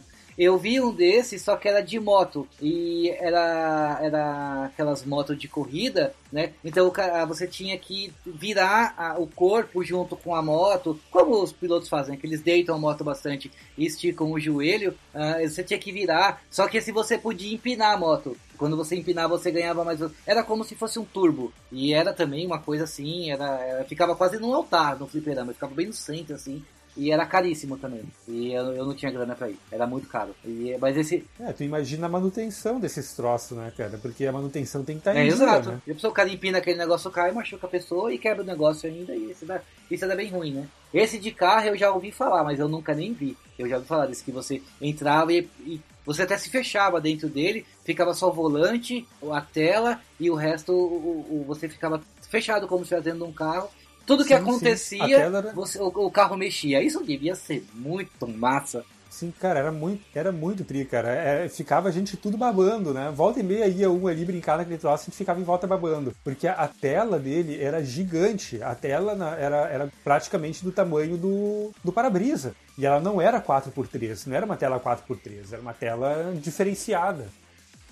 Pra gente fechar o tapetinho, é, que acontece? Ele teve para tudo quanto é console, inclusive tem uma versão dele que já é o game. O próprio tapetinho já vem com game, tudo você liga de, direto na TV, você não precisa nem de console. Não sei se vocês já viram. Uhum. Não sei se você já viu, André. Que é Você liga o tapete. Ah, que ele é o videogame completo. Eu já ouvi falar, eu nunca vi, mas já, já ouvi falar no, no tapetinho que ele é. Ele já é tudo, né? Você não precisa plugar ele a um videogame. E eu acho que esse dessa ex-namorada que eu tô falando, talvez fosse uma dessas situações. Mas, como eu disse, faz muito tempo, eu não tenho uma memória tão fresca assim relacionada a isso. Então pode ser que eu tô... Ou ele tava ligado a um. Eu tenho certeza que ela tinha um Mega Drive, né? Que ela jogava aquele Columns nesse Mega Drive. E a gente jogou bastante junto, então por isso que eu lembro. Disso eu lembro com bastante vividez. Mas uh, o tapetinho, eu não sei se ele era um jogo standalone ou se ele era ligado a esse, esse Mega Drive que ela tinha.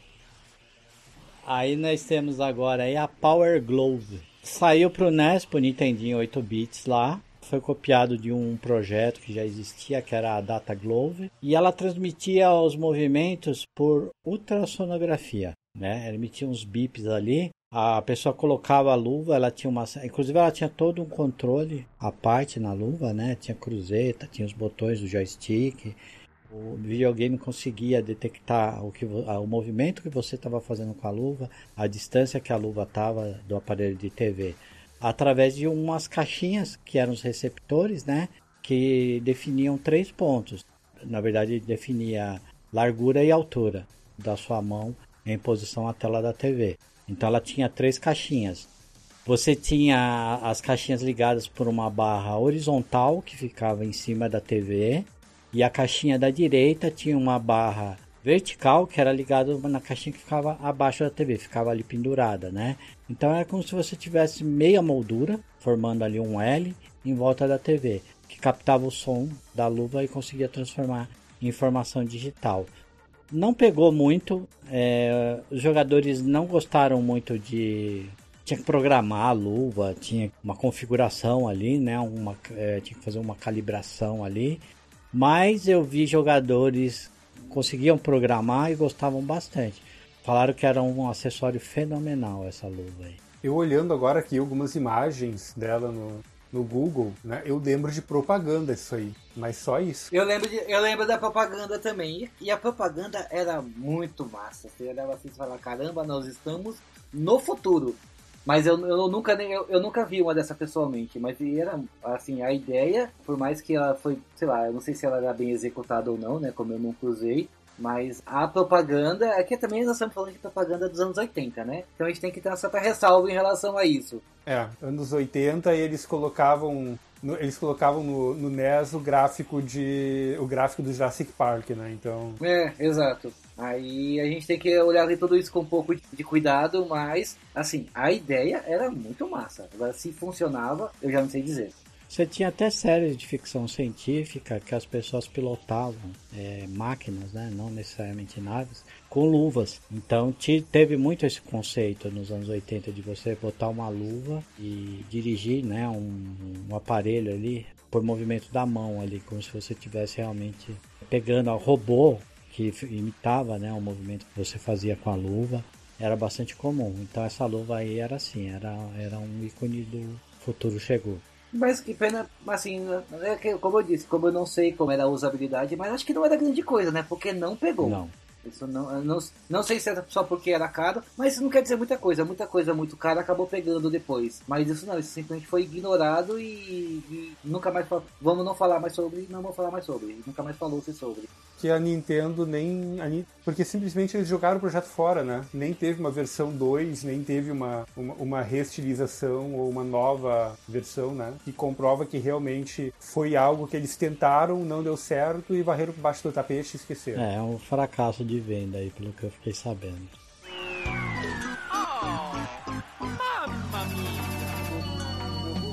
A Konami Laser Scope foi uma espécie de headset que tinha uma mira, inclusive, né? E você atirava também é, na tela. Provavelmente era tinha um leitor de luz igual a pistola, só que ficava na cabeça tá? A grande sacada era isso. Que negócio zoado. o negócio é muito feio. Era horrível. Ele... E o tiro se dava através de um comando de voz. Olha só. E era fire. Meu Deus, e ele é horroroso. O que é isso aqui na ponta dele? Uma câmera que fica na testa? Gente, eu recomendo fortemente você buscar por essa feiura no Google. Procura Konami Laser Scope. Ele era, é, era o leitor, né? Era o leitorzinho da tela, né? É a pistola, só é, que tá na cabeça. na cabeça, né? Nossa, que coisa horrorosa. E era bem feio. E, e ele também sofria muito, como ele não tinha um reconhecimento de voz ainda inteligente, né? Então qualquer coisa, qualquer bosta que alguém falasse perto de você, ele atirava. Quer dizer, você podia falar fire e podia falar café, dava na mesma. Também não, não fez muito sucesso aí. A Konami Laser eu, eu não imagino o porquê. Como é que uma coisa dessa não foi sucesso?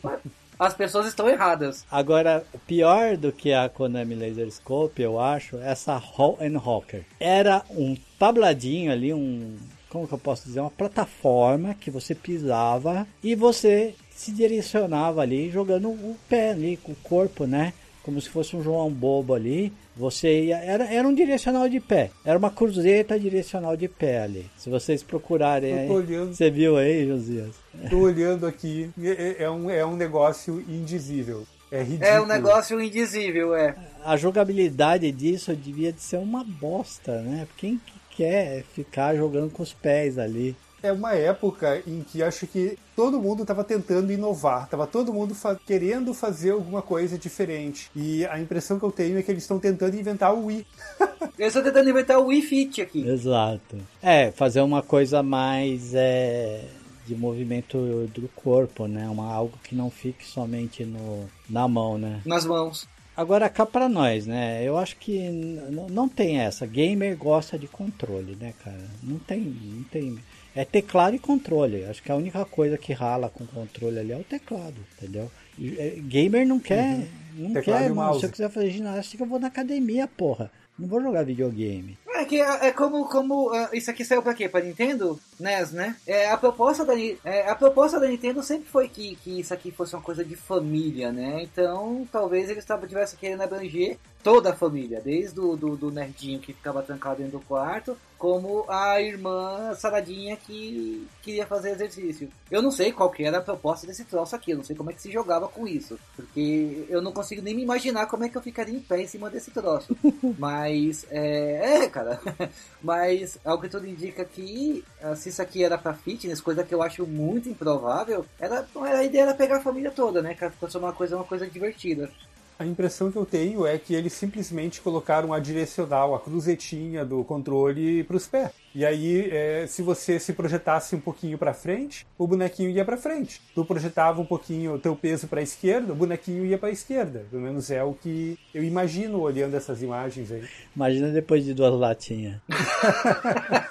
Não, e o pior disso aqui é que nós estamos falando de uma época que não existiam jogos em terceira pessoa. Então, qual que é a lógica? Eu ia ter que ficar sempre virado por, em cima do pé direito, porque o que você tinha muito era jogo de plataforma. Você não tinha jogo em primeira pessoa no qual você caminhava na direção, projetando o corpo pra frente. Isso não faz, esse negócio aqui não faz sentido. Cara, quando tu tá jogando, mas aí é que tá, cara. Quando tá jogando Mario, tu quer aquele pule, tu pula. E eu pula e cai em cima disso aqui. Parece seguro. Exato.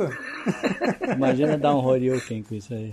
Imagina misturar isso com a Power Glover. Aí sim ia ser sucesso. E o troço da cabeça lá. O... Ah, o Laser Konami Scope. Laser Scope. Konami Laser Scope mais Power Glows mais Roll Rocker. Aí você tinha o setup completo para jogar qualquer coisa que você quisesse. Você entrava na Matrix. pois é. o nosso próximo controle aí é inusitado. Era um, uma espécie de uma maleta, tá? Então você abria ali como se fosse um notebook, né? Eram duas placas uma maleta mesmo, né, com duas placas ali. E ele reconhecia o movimento da sua mão ali em cima através de infravermelho, né? Ele conseguia detectar a distância que você estava tanto da plataforma de baixo quanto da plataforma à sua frente. Então ele te dava um eixo X e Y e o movimento da sua mão refletia em comandos do jogo. Inclusive pular, você podia mexer com a mão na frente dele ali ele entendia que você estaria pulando dependendo da região ali que você calibrasse para seu botão de pulo. Esse eu achei bastante interessante até, bem legal, né? É, podiam fazer um jogo de em que você era um maestro. Sim, sim, daria para fazer algo do gênero. E você já tem aí um proto Kinect que nós vamos falar logo depois, né? Interessante isso aqui, 1989. Curioso mesmo, né? É, e no meio dele você tinha como você colocar um manche, mas não era mecânico, era só para você apoiar a mão no manche. Na verdade, ele continuava reconhecendo o movimento da sua mão ali e servia para jogo de navinha. Que legal isso aqui, velho. Isso aqui aí sim é. Eu não sei a usabilidade desse troço, mas é, é, é, visualmente ele é muito legal. É. A ideia é boa. A ideia é boa. Acho que é o primeiro, o primeiro assim, fora os controles de mão, é o primeiro controle que quer sair da caixinha, que a ideia realmente é muito boa. Como eu disse, não sei a usabilidade, né? Exato. Isso aí foi pro, pro NES também, então bem É, bem antigo. Eu tô né? vendo... Quem falou o ano aí? Quem... Que ano que foi? 89. 89. Agora nós temos aí o grande mouse de Super Nintendo. Esse eu achava muito louco, porque na época a gente não tinha computador. Isso foi em 92, 93. A gente não tinha computador nessa época ainda. Então um mouse que ligasse no videogame era uma coisa sensacional. E ele é ali no conector do, do controle. Né? Por dentro o mouse é uma bolinha. Na época ainda era uma bolinha, né? Que fazia girar dois eixos através de uma de LED de infravermelhos. Ele conseguia definir um movimento no eixo X, no eixo, no eixo Y e transformar isso em informação digital. Era basicamente para você usar com Mario Paint, que era um era um paint, né? Era um, um, um joguinho ali para você ficar desenhando. Ele era um conjunto de joguinhos, né? O Mario Paint. Você tinha um joguinho musical, você tinha um joguinho de desenho, você tinha você não tinha só um joguinho, você tinha um conjuntinho de minigames e onde você interagia com esse mouse. E era muito legal. Era muito legal. Esse, esse eu usei, usei bastante, não era meu, era de um, de um vizinho que tinha. E isso era muito legal. Tinha um jogo de musiquinha que você podia fazer musiquinhas incríveis com ele. Ele vinha com um livrinho pra te dar uma. te dar um norte. Era um livrinho todo em inglês, eu não falava inglês na época. Uh, não que fale muito hoje, mas ele tinha um, um, um livrinho e tinha o mouse e tinha o cartucho. E aí você ah, você fazia coisas assim. Deveria ter outros minigames que eu não me lembro, mas o que eu fiquei mais tempo assim mexendo, certamente foi o de o, o, de musiquinha, que era muito legal. Você como músico da turma, acho que você ia curtir bastante. Que era um joguinho, era, era um joguinho, era um fazia mid de musiquinha, fazia mid, né? Ele fazia uns mid só. Então, mas assim, ele ele tinha, se eu não me engano, até Quantos canais do Super Nintendo tinha de áudio? Oito? É, eu não sei te dizer. É, eu também não sei. Mas assim, ele, ele usava o, o, o, limite do Super Nintendo meio assim, o limite de, de áudio do, do Super Nintendo meio ao limite. Tanto que às vezes ele, ele até, é, quando você caprichava demais na musiquinha, eram musiquinhas curtas, tinha, tinha notas que não saíam. Que ele não, não, não chegava a reproduzir. Mas era muito massa, era muito legal. E era um mouse de bolinha. Beleza, né? Depois veio o computador, o PC, né? Que aí veio com o mouse de bolinha e a gente parou de achar legal e começou a achar ruim. É. Imagina, você tinha que cozinhar o ovo, tirar a gema ali sem quebrar para trocar a bolinha do mouse. Exatamente. meu é, eu, queria, eu queria muito que a gente tivesse pessoas usando mouse de bolinha hoje para elas tentarem fazer isso hoje em dia. Eu tenho certeza que pelo menos uma pessoa faria. Ia ser muito massa ter o feedback. Nossa, eu fiz e deu uma cagada aqui. Tivemos um taco de beisebol pro Super Nintendo e pro Mega Drive. Taco de beisebol? Cara, taco de beisebol. Eu, eu nunca imaginaria um taco de beisebol ligado a um videogame. Funcionava baseado em acelerômetro e não, não pegou, tá? Não sei se eu preciso dar essa informação, mas não pegou. Você vê que essas bizarrices tudo morreu no máximo ali no SNES, né? Essas coisas ou era pro NES, ou era pro NES e pro Mega, mas eu não vê assim, taco de beisebol para PlayStation, Xbox 360. Exato. Pode ser até que, pode ser até que tenha, mas você não vê isso com, com essa facilidade toda. A gente vai ver isso no Wii depois, né? É, sim. Mas daí é o mesmo controle, só que no em cases um diferentes. adaptador, né? No... Isso. Eu, eu fico pensando se você fizesse um jogo estilo é, Final Fight, você com taco de beisebol, devia ser bem legal, né? Você socar o taco na cabeça do, dos caras.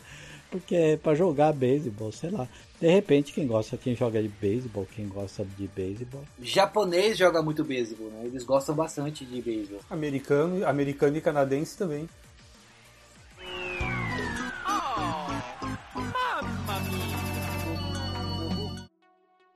É, nós temos agora um que o Josias vai gostar, que é o The Miracle Piano Teaching.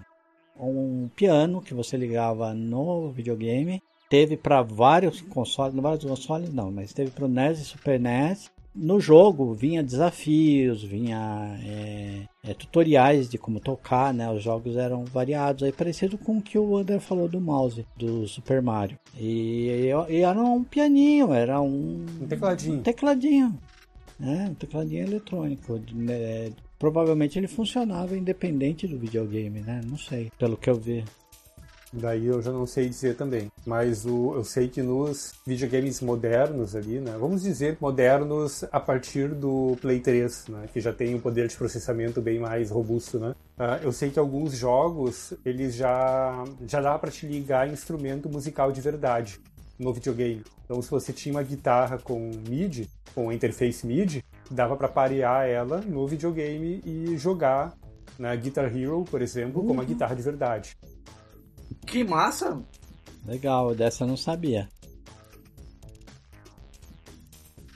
A bicicleta, que era muito escrota, tá? Procurem aí, por favor. Bicicleta Super Nintendo. Nota importante, não pegou? Acho que essa é meio óbvio, né? Porque uma bicicleta, quem joga um videogame que menos quer é fazer exercício. É, exato. Exato. E você tem uma bicicleta, inclusive, que você não virava a bicicleta para jogar virando o bonequinho do jogo. É, você usava a cruzeta. é, a única coisa que. A única coisa que tinha da bicicleta era o pedal. Era o pedal. Então o que, que era? A sua velocidade no pedal. E ela tinha um suporte para TV, para a tela ficar perto de você, tanto para TV quanto para o console ali na frente da bicicleta. Tinha um compartimento, né, para você pôr o console. E tinha alguns jogos, inclusive entre eles o Speed Racer, que você é, corria com o Match 5 pedalando. Meu Deus do céu! Mais uma tentativa de fazer o Wii Fit.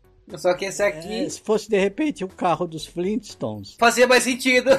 Aí tinha que ser esteira. Se fosse Era o carro o dos Flintstones, esteira. Agora faz sentido como é que a Nintendo conseguiu chegar no Wii antes de todo mundo. Porque olha aí, ó, foi na tentativa e erro, Pois cara. é. Foram tentando, tentando, tentando até que chegaram no Wii.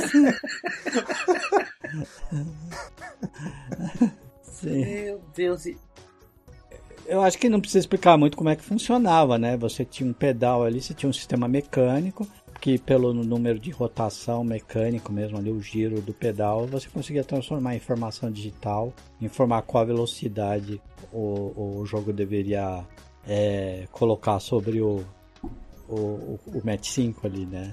Dentro do, do jogo. Nossa, eu tô vendo aqui, era, devia ser horroroso jogar com isso. Era você girando o pedal. Você girando o pedal que você gerava uma. Nossa, devia ser horroroso jogar com isso. É, é, não, é muito errado isso aqui. Vamos pular próximo que eu já fiquei. Já, já tô achando que a gente tá falhando da vida, como espécie. É muito Black Mirror.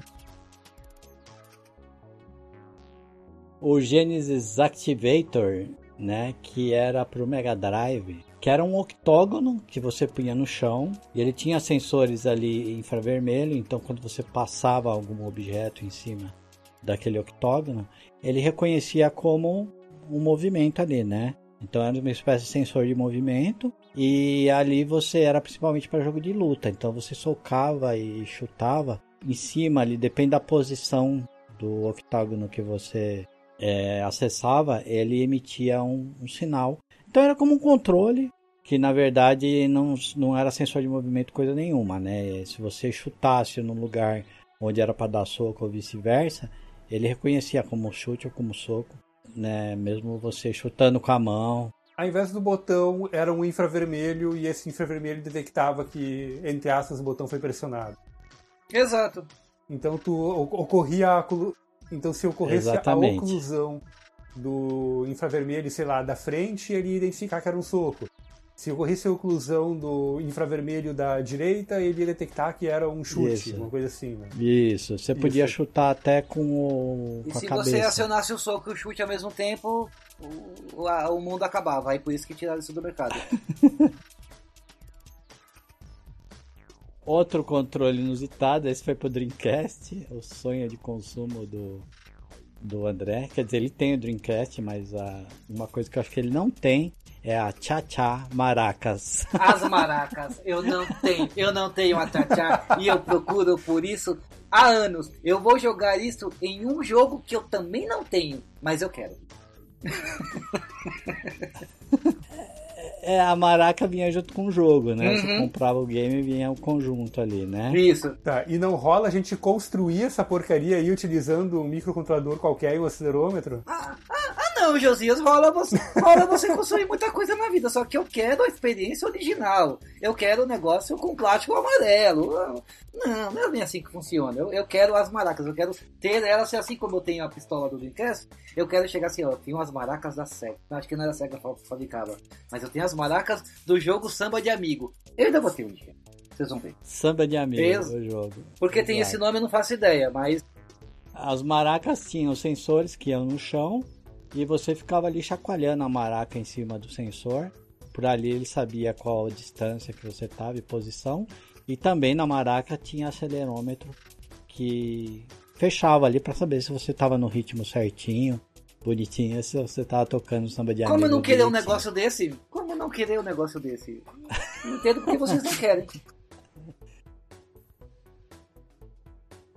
Agora um negócio que foi um negócio que foi loucura para todo quanto é plataforma possível era a Fishing Hole. Que eu também quero uma.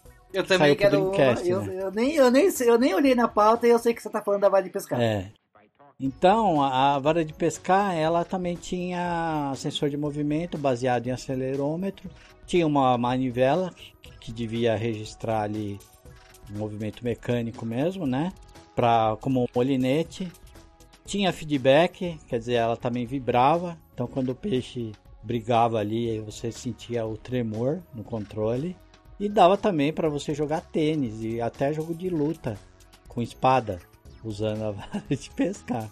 Interessante, né? Foi bem apro aproveitado. E não teve nenhum Star Wars, então, que aproveitou isso? Não teve nenhum Star Wars que aproveitou isso. Essa é a minha próxima reclamação. Mas você já viu uma dessa? Não, eu já vi no, no Big Bang Theory o, o Sheldon. Jogando. Então, eu vou. Pra, primeiro, para ficar muito claro, eu já pesquei na minha vida um total de zero vezes.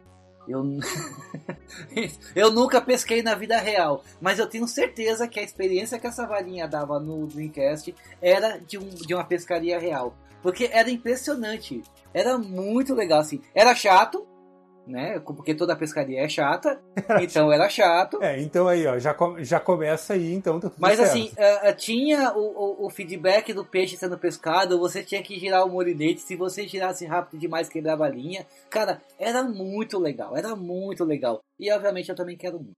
E eu joguei, eu joguei um jogo de espada, porque uh, uh, com ela, mas assim, aí a experiência não foi tão legal não, mas assim, mas tinha que ter um jogo de Star Wars para aproveitar todo o potencial dessa, dessa maravilha da tecnologia. Que eu não sei porque eu também não tenho uma. Porque você não acha essas coisas, né? Essas coisas mais bizarras assim. E ela vinha já com o jogo, se eu não me engano. É, e você tem uma série é, que chama Rapala Pro Fishing, que tem para tudo quanto é plataforma, tá? Então é bastante tradicional, assim, lá fora, né? Provavelmente Japão, porque tudo que a gente tá falando deve ter feito sucesso no Japão.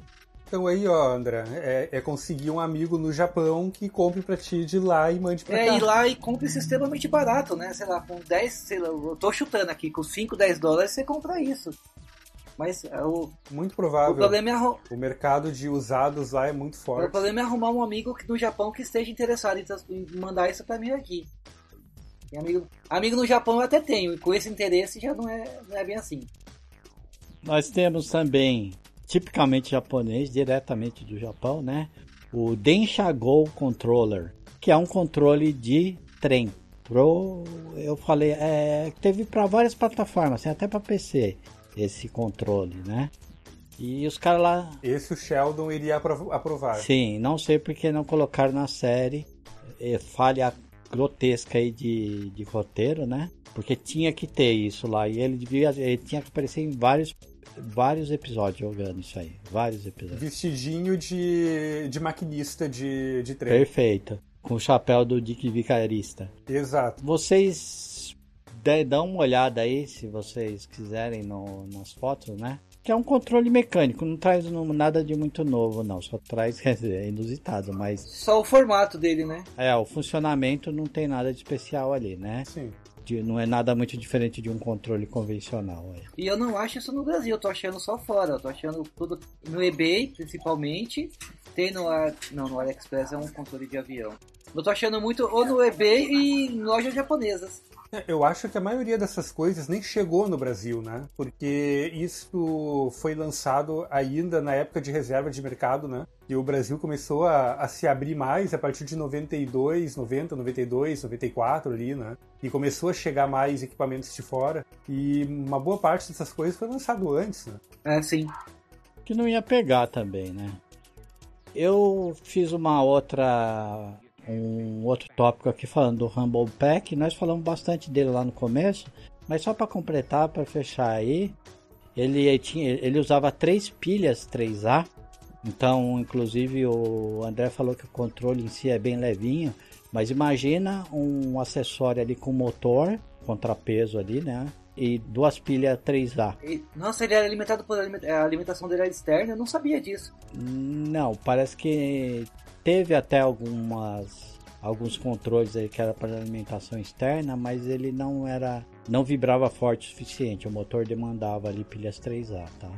Só que ele deu origem ali aos feedbacks dos demais controles, né? Não sei se foi começou no Nintendo 64, eu só sei que virou moda. Se ele não foi o primeiro, ele foi um dos primeiros, né? Eu acho que ele foi o primeiro. Eu não lembro de videogame com forte feedback antes dele. Não que eu tivesse tido muito acesso antes, mas eu não. Pelo que eu pesquisei para pauta aqui, né? O ele veio junto, o Rumble Pack veio junto com o controle analógico do Play 1. Então, ah, eles são, eles são é, na mesma época, no caso. Mesma época. Os dois foram lançados, inclusive no mesmo mês. Os dois foram lançados. Nossa. Então isso é, é muito provável que das duas uma, ou houve espionagem industrial, ou estava todo mundo já pensando na mesma coisa. Eu voto Sim. Provavelmente que é. Bom, se a gente for ver, a gente vai entrar mais nisso quando a gente for lidar com os videogames. Mas a briga entre a Sony e a Nintendo era boa, né? Era meio pessoal. É, até, a ofensa né? era pessoal, sim. sim.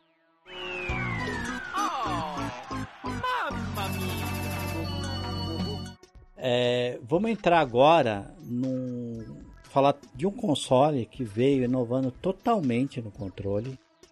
Ele já veio com uma proposta de um joystick, de um controle diferente, novamente é, vindo da Nintendo, que sempre estava inovando nessa questão de controle, né? Que é o Wii. O Wii ficou bastante famoso. Sim, né? A gente viu ali um monte de controle freak que a Nintendo tentou emplacar, né? Até bicicleta em forma de controle, né? Controle em forma de bicicleta. Óbvio que eles iriam inventar o Wii em algum momento. Eles, em algum momento eles tinham que acertar, Acertou. né? Exatamente. Foram na tentativa e erro. Mas o, olha, o Wii pegou todo mundo com as calças na mão, né? É, o Wii vendeu bastante. Não, não era o videogame com maior, com melhor e maior hardware, né? O hardware dele ele era basicamente dois GameCube, né? Uh, dois processadores de GameCube, tanto que ele é, é a primeira versão é retrocompatível com o próprio GameCube. Uh, ele não tinha o melhor hardware, ele não tinha a melhor resolução, mas ele, sem dúvida, o, o, o, o, grande, o grande chamariz do videogame foi o seu controle. O controle dele é, pra época, assim, eu lembro da época, tanto que a briga Microsoft e Sony estava muito forte, e quando chegou o Wii, ele meio que era uma unanimidade, né? Ele não era o primeiro console de ninguém, porque, como eu disse, ele não tinha um poder de fogo muito grande, mas em compensação o console dele era para toda a família. Era o console de festa. Exato. Eu fui muita festa que tinha, que tinha, sempre tinha um vizinho ali no canto, e ele não estava sozinho. Sempre tinha alguém jogando, e não era alguém, era alguém. Sempre tinha bastante gente ao redor dele jogando, jogando uma fila.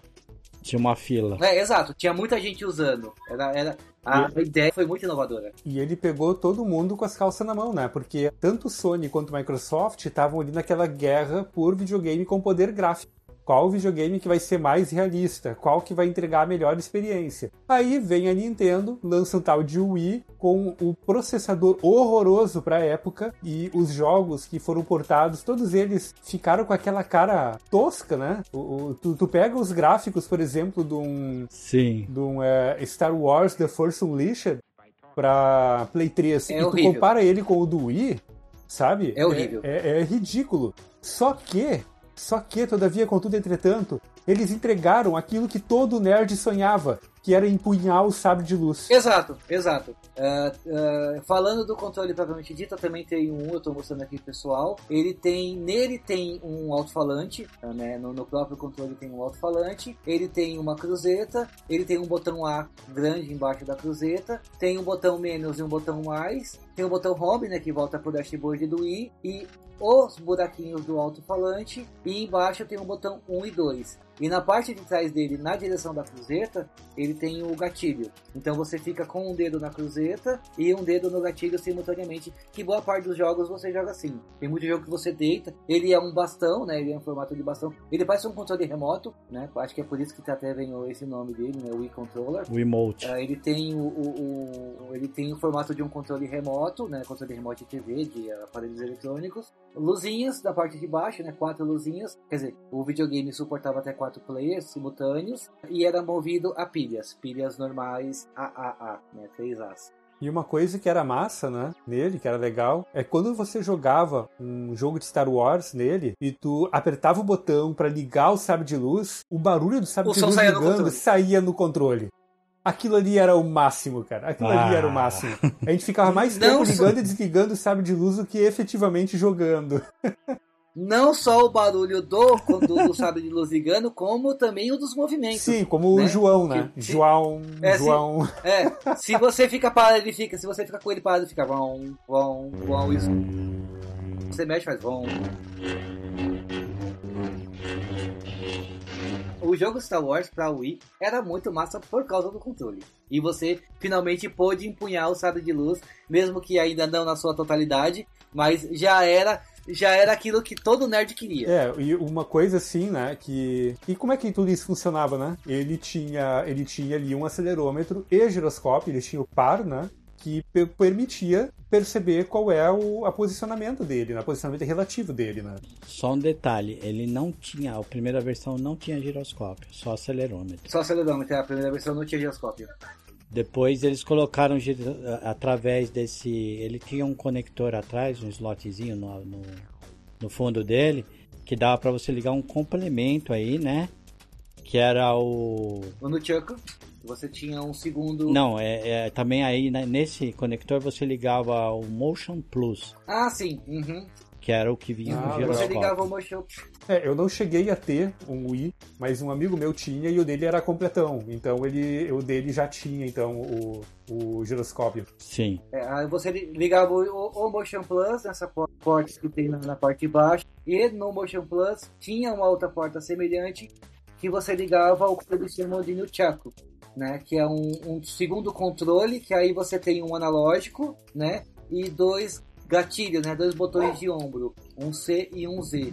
Ótimo para jogo de, de, de, tiro, por exemplo, onde você mira com o controle principal e você move o personagem, o, esse analógico que você ganha é ligado por um fio, né? Não longo, mas também não precisava ser um fio muito longo que está nas, na, nas mãos da, da, mesma pessoa. E como no, no, controle, no controle original só tinha a cruzeta, você não tinha um controle, você não tinha um controle analógico para fazer, usar, né, para de, de primeira pessoa, por exemplo. E aí esse Nintendo ele, ele ele supre essa necessidade. E esse Nintendo também tem acelerômetro, ele não tem giroscópio, mas ele tem acelerômetro. Isso, tanto que era utilizado para os jogos de luta, né? Você segurava o, o emote numa mão e o nunchuck no outra e podia dar soco, né? Podia dar porrada. Podia dar soquinho, que aí ele, ele identificava com qual mão você estava batendo. Exato. E isso daí é, é, pegou todo mundo desprevenido, né? Porque, ah, como já mencionado, a guerra na época era pensada por quem entregava o melhor gráfico, né? E aí chegou a Nintendo com um videogame numa pegada mais. É, buscando mais é, é a leitura de movimento, né? E ninguém, nenhuma das outras concorrentes tinha isso, né? E o Wii atropelou, simplesmente atropelou as vendas de todo mundo, né? É, que os jogos na época, não, era, além de gráfico, eles eram baseados em realidade, né, em realismo. Você tinha jogos assim, no 360, no PlayStation 3, jogos realistas, Call of Duty, ou, ou Battlefield, que eram assim, jogos extremamente realistas, de muita precisão, coisa e tal. Esse aqui não, eram jogos extremamente bobos, não eram extremamente. O, o controle, mesmo com o giroscópio e acelerômetro, ele não é 100% preciso, né? É, Mas é muito um delay, Tinha um delay assim que chegava a ser, a, a, ser ridículo, né? É, porque ele também não tinha fio, Bluetooth. né? Era Bluetooth. Bluetooth. E ele tinha também, não esquecendo que ele tinha um lashzinho ali, uma pulseirinha, que era para você não tacar o controle na TV. Né? É que a, a, primeira versão, eu, eu tive o controle da primeira versão também, ele não tinha essa pulseirinha que você colocava ao redor da mão, ao redor do pulso, na real. E muita gente quebrou televisão, né? Porque tava jogando, ele escapava da mão, né? Porque ele, como ele tem esse formato de controle remoto, e, e, ele é feito de um plástico liso em cima e pouco poroso embaixo, à medida que a mão vai suando, ele ficava liso. A pessoa ia fazer um movimento que tinha que projetar a mão para frente, ele voava e ele não é pesado, mas com o acréscimo das duas pilhas, ele fica um pouco mais pesado. E aí ele batia na TV e quebrava a TV. Aí como a Nintendo teve muito problema com isso, aí lançaram tanto esse essa pulseira avulsa, né, que você podia comprar e acoplar ao, ao controle, como você podia, na segunda versão, já vinha com tudo, já vinha com a pulseirinha, e aí você só coloca. Tanto que todo, quando você liga o Wii e você coloca o jogo, a primeira coisa que, que o jogo faz é, é te mostrar um display de que é recomendável que você coloque essa pulseirinha para não, não quebrar a TV, né? E também é, jogar relativamente distante dela para que até que seus movimentos, a, a movimento da sua mão não bata na TV e derrube ela e acabe quebrando também. Eu imaginei agora você jogando com o Luke e arremessando essa, essa, esse controle da TV, arrebentando a TV, gritando Não! Todo esse essa versatilidade que o controle ofereceu, né, de movimento, de do, do controle, movimento físico do controle em si, permitiu você acoplar ao o emote, uma série de acessórios que não eram eletrônicos, eles eram simplesmente suportes, mas num formato que simulava, por exemplo, um volante. Então você tinha um volante mesmo, que era só uma caixa de plástico em forma de volante, onde você colocava ali dentro o emote e quando você fazia um movimento de volante com a mão, ele reconhecia ali o movimento e você conseguia jogar jogos de corrida como o Mario Kart, por exemplo. Vocês usaram isso alguma vez? É péssimo. Não. É péssimo, porque você, você não. É, deve ser. É porque você não tem um eixo, né? Você não tem o eixo. O que transforma no volante? É, transforma no volante. Você, sim, você sim. coloca essa, o controle dentro. Né? Cheguei a usar. Você chegou a usar? Sim, Nossa, cheguei a usar. Eu achei péssima a experiência. Cara, eu quando usei, a gente jogou Mario Kart, eu achei bem legal, assim. Achei a experiência interessante. Eu acho que faltava um eixozinho ali pra para melhorar a experiência, né? É que é, eu achava cansativo que você tinha que manter os, os braços esticados, né? Porque você acaba, você pega uma coisa que você já conhece ela em, outros lugares, tipo, o volante você conhece no carro, você tem tipo apoio, né, da mão no, no, carro. E aí você não tinha esse apoio, a mão ficava voando, né? E não era, eu, eu não achei, né, às vezes que eu usei, eu não achei muito confortável não. Era divertido, mas não era confortável, era muito melhor tirar ele do volante e usar só o controle, balangando ele para um lado e para o outro. Entendi.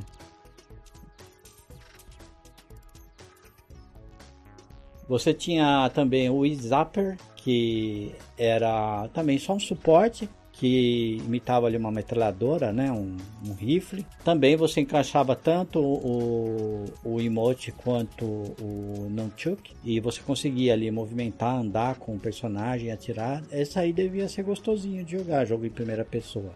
Não sei se vocês tiveram. Esse eu não usei, mas eu vi usando e parecia ser bastante esportivo mesmo. E você tinha, esse é maravilhoso, né? Você tinha um bebê um boneco que você colocava o controle nele, aí você ninava o boneco, você ia lá, cuidava do boneco.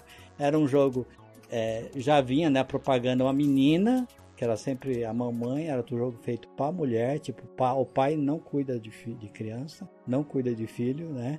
E era um jogo feito é, para menino, né? Mas vinha com esse propósito de transformar a menina em mães de verdade. É, transformando meninas em mães de verdade. E, e seja lá o que isso quer dizer, né? né? Horrível isso. Ainda bem que não funcionou, né? Não pegou muito isso aí.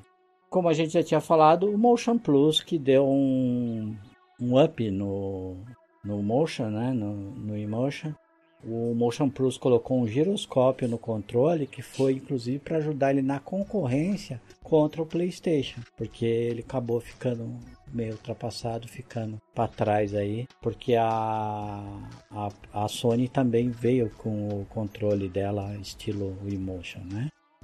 o próprio controle do Play 3 tem acelerômetro. Então, algumas coisas tu conseguia fazer com o controle do Play 3. E meio os jogos da série Sports, né, que tem imitação dos jogos do Wii, né, que tem boliche, etc. Uh, tu conseguia jogar utilizando o controle, o controle original do Play 3. Só era desconfortável porque tu teria que segurar o controle com uma mão, né, para poder fazer o, o, movimento, por exemplo, de uma, de uma, bola de boliche. Aí ficava desconfortável, mas dava para usar, né. Tanto é que eu cheguei a usar no meu Play 3. O ideal era, obviamente, utilizar o PlayStation Move, né, que daí era o conjunto de controles que imitam mesmo o do o do Wii, né? Era um que tinha uma luz na ponta, não é? Esse mesmo.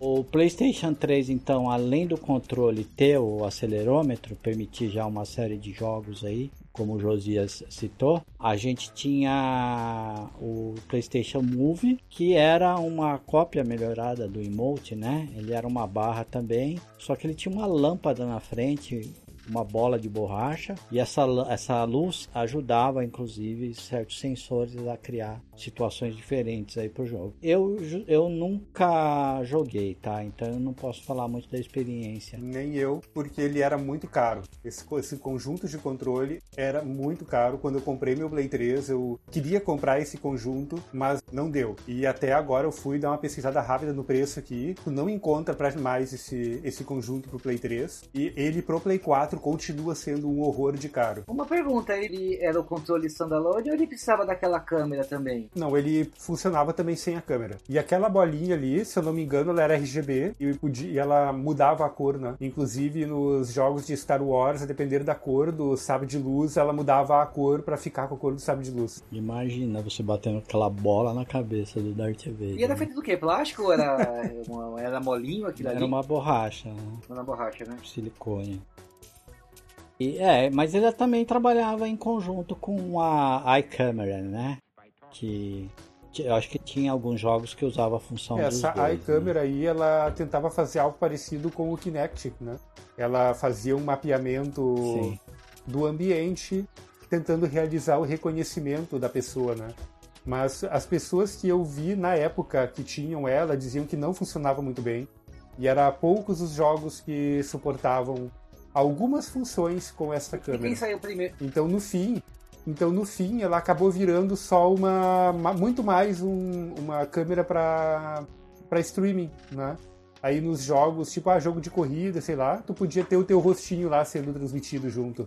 É. Webcam aí pra, é. pra lives, uma webcam né? melhorada. E quem saiu primeiro dessa câmera da Sony ou o Kinect? A câmera da Sony. A câmera da Sony saiu primeiro? Sim que é bem mais simples também. Ela veio junto, ela, ela acabou vindo junto com o PlayStation Move, né?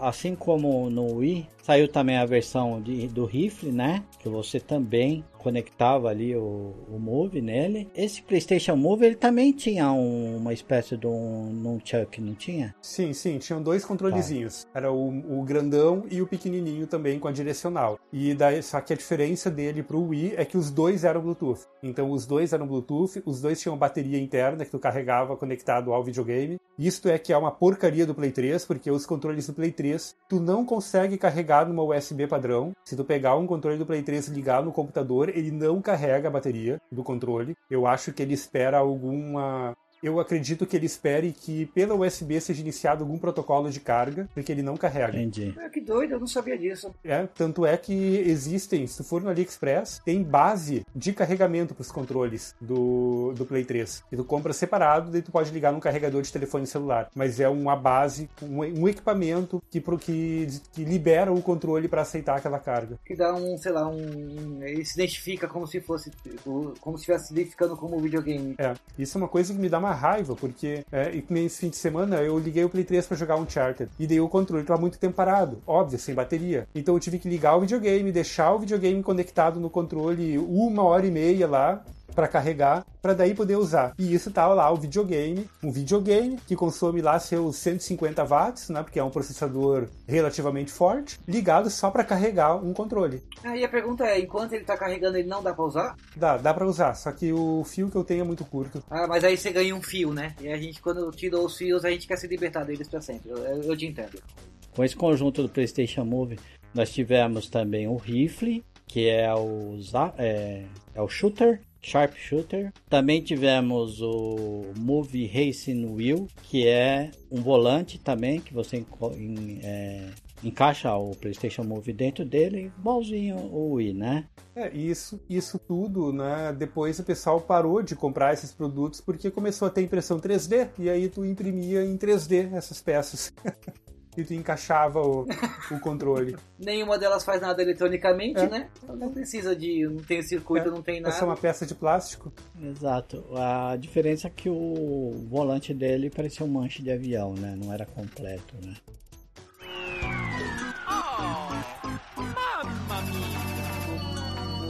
E nós temos aí o que prometeu ser uma grande inovação, que foi o Kinect, né? Que mais do que um controle, ele propunha é, reconhecer a imagem, reconhecer a pessoa, entender os movimentos da pessoa. Ele mapeava 48 pontos da pessoa e relacionava esses pontos com o avatar do jogo.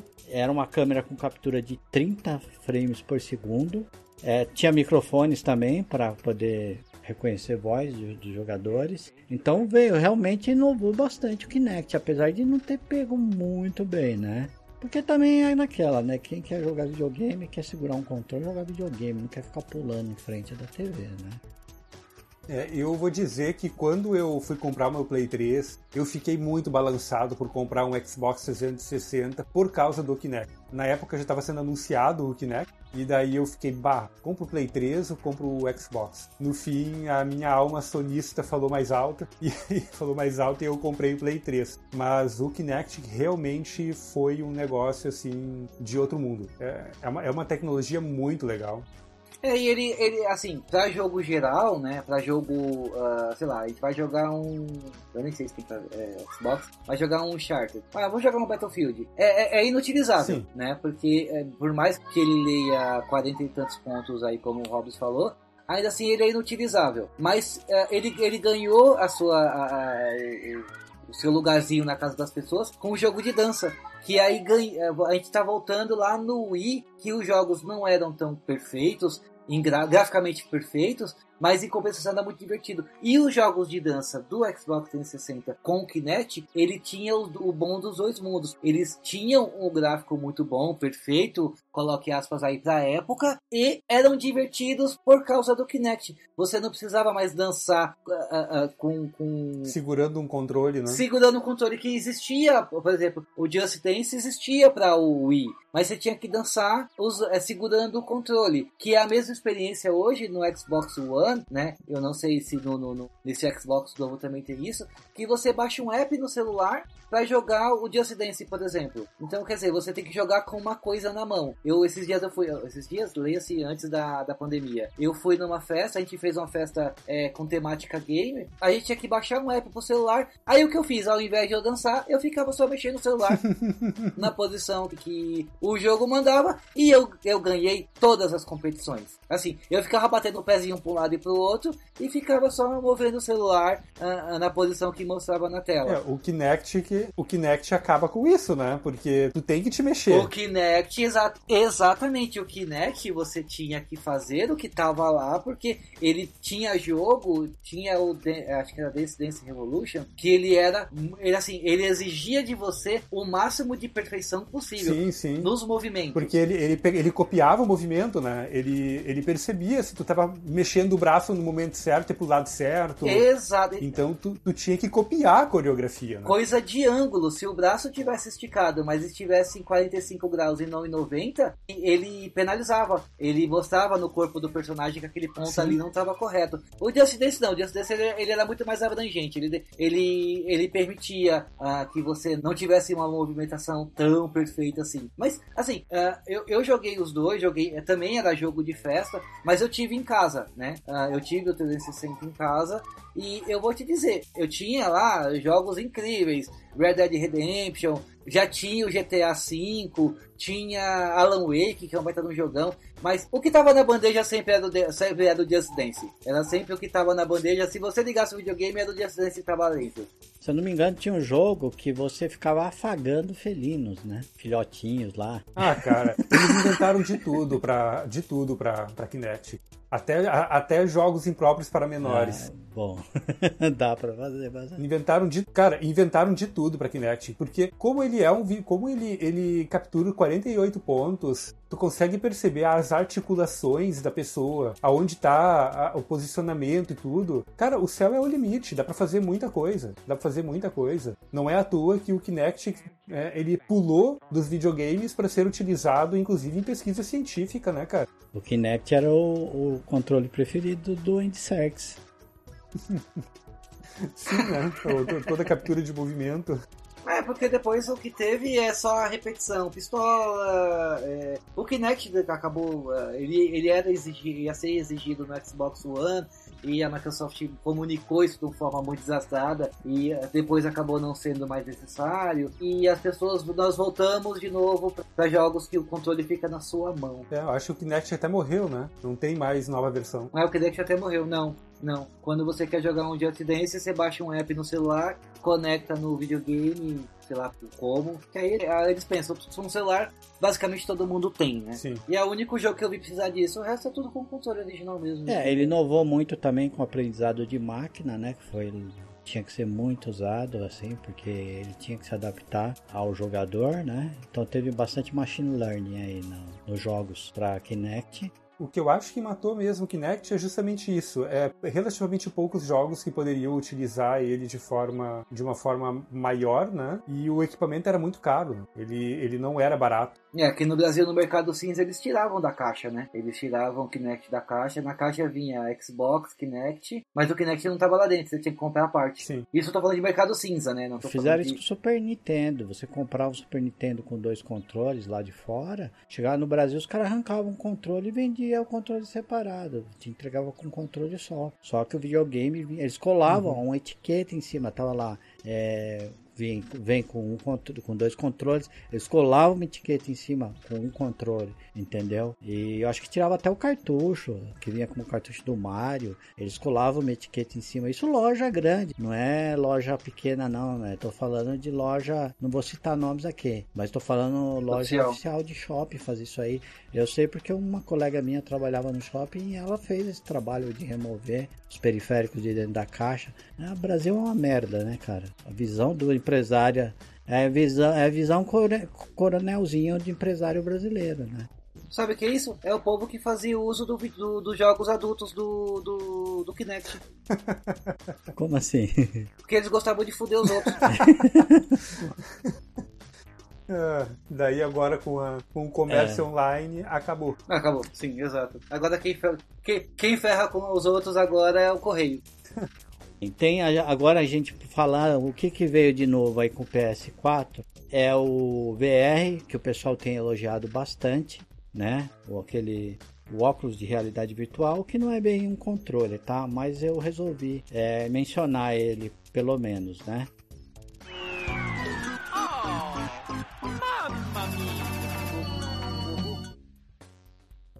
Temos uma, um outro console que já é um tanto inovador de novo da Nintendo, que é o Switch, que praticamente todas as funções que você tinha, tinha no emote, você tem ali naquele controlezinho, que é destacável, né? Do Switch. Você pode usar ele como um, um game portátil, ou você pode separar ali o controle, que são os Joy-Con e não são muito diferentes hoje do que tem nada muito diferente ali dos controles que a gente tem até agora. Você tem também para o Switch uma argola, que é uma argola flexível, onde você coloca um dos Joy-Con e o outro você prende na perna. Então você. Cara, eu vi isso. É, a usabilidade parece ser muito legal, mas o, o, o, o, visual é bizarro. Vocês já chegaram a ver esse negócio? Eu só eu vi nem... vídeo. Eu nem vi o Switch. Ele é interessante que a, com a argola você faz é, exercícios ali, né? Chama anel, né? Você faz você acaba fazendo exercícios. Então quando você uhum. contrai uhum. ou estica o anel. Ela é toda flexível, ela, ela é toda flexível, então você consegue fazer alguns, alguns movimentos de exercício. Mas assim, é, a gente volta de novo naquela história. Nerd quer jogar videogame ou nerd quer fazer exercício. Exatamente. Né? Por mais que a ideia seja para a família toda, mas aí, aí eu acho que no caso do Switch, até por causa dos jogos que saíram com ele, essa não deveria ser a é, proposta. É porque o Switch ele tem uma proposta muito mais móvel, né? A Nintendo Exato. ultimamente está focando no mercado móvel. Né? Exato. Eles juntaram tudo que tudo, todas as maravilhas do Wii Remote e, a, e aquela tela do Wii U e fizeram o Nintendo Switch. Assim, eles pegaram dois acertos, um de cada videogame e criaram o Switch. Só que o Switch é quase um PSP, né? A tela é grande, é gigante, o PSP, o PS Vita, o Game Gear ele é muito mais móvel. Ele não é a ideia dele não é você ligar ele numa TV e usar ele na TV. A ideia dele é você usar ele como videogame portátil. E essa coisa do fitness não parece encaixar. Tudo bem, existe a possibilidade de você pegar o videogame encaixar na TV, tirar o Joy-Con, colocar naquela basezinha que ele vira um, um Wii Controller Classic, mas eu, eu não vejo isso muito como é, é um controle bizarro, né? por isso que ele está aqui, mas eu não vejo isso como um acerto. Não que lá com a bicicleta também tenha sido um acerto, né?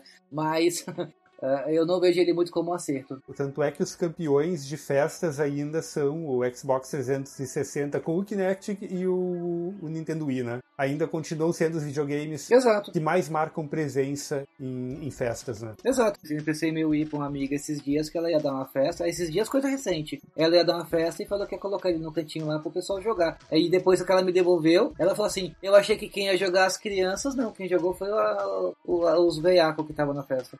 Normal. Quem jogou o Wii na infância já está sendo jovens adultos hoje, né? Exato, exato. Então, esse, esse aparato todo no Switch, eu acho que ficou mais como, dele, como legado do Wii do que o propósito da Nintendo fazer, inovar, entendeu? Ela deixou como um legado do que eles conseguiram fazer pro Wii, né? Tipo, ah, serve também pra família, ó. Não é só pra gamer, né? Ainda dá pra você jogar como você fazia com o emote, né? É, tipo aí, ó, seu nerdinho, você tá com o Nintendo Switch aí no bolso, na festa, aí ó, pega e compartilha ele aí com a galera.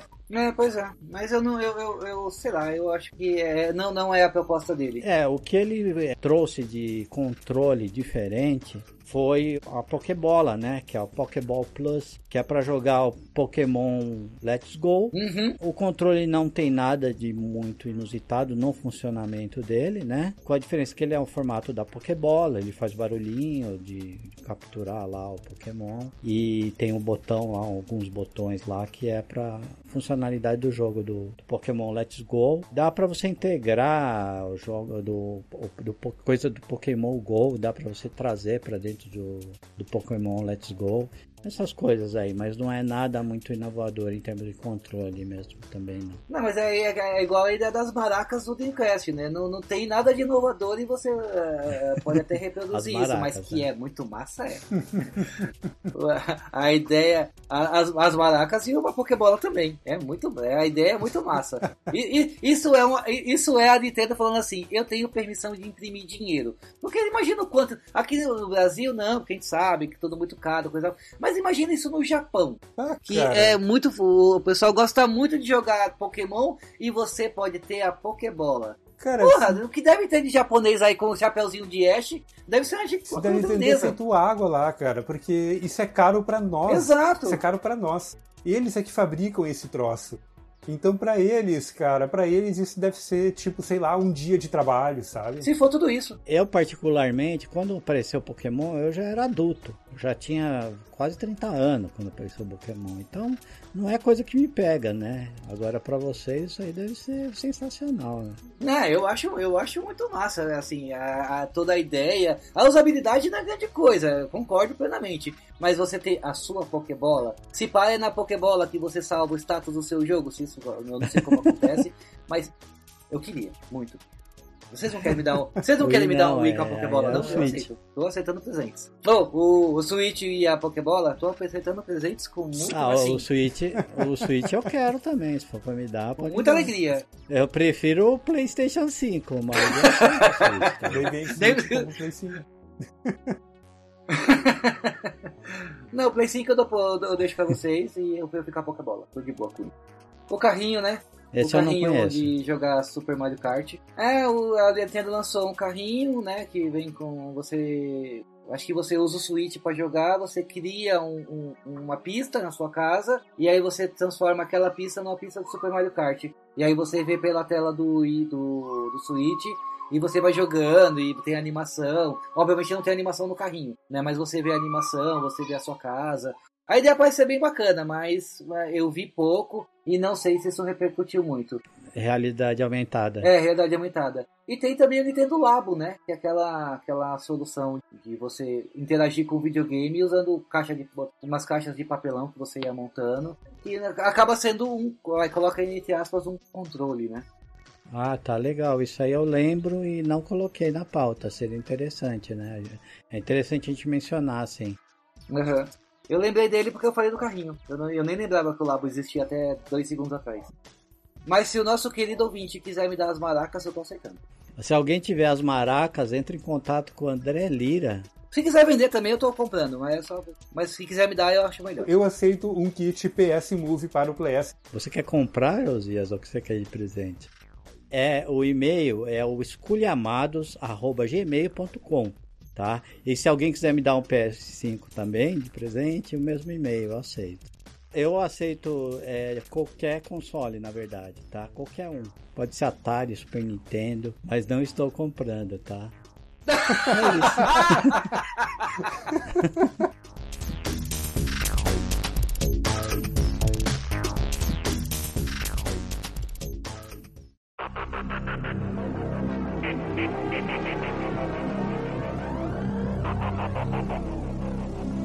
A edição desse podcast é de Marcos Robles. Muitíssimo obrigado.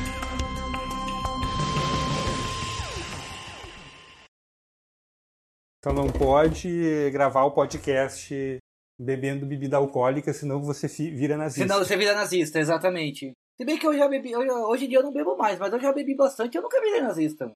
Mas é que pode ser específico quando você grava podcast. Tem isso. Mesa cast. É, você grava um mesa cast, você começou a beber, você vira E aí, nazista. Robles? Assim, ó, só confere se tu não tá usando, não tá com bebida alcoólica aí, tá? Porque sabe como é que é? É, gravar podcast com bebida alcoólica vira nazista. Se bem que eu nunca tive problema, viu, cara? Eu já bebi, já fiz muita merda, mas nazista eu nunca fui. Nem bebo. Eu tava falando. É, mas é que, tu, é, que, é que tu nunca gravou um podcast bebendo, Ah, né, é a cara? combinação. Sabe? É, Aí pode, pode ser a combinação o problema. É, é isso que eu tava falando pro Josias. Eu já bebi um monte na minha vida e nunca tive essas inclinação pro nazismo. Eu já fiz muita bosta também, mas inclinação pro nazismo nunca aconteceu.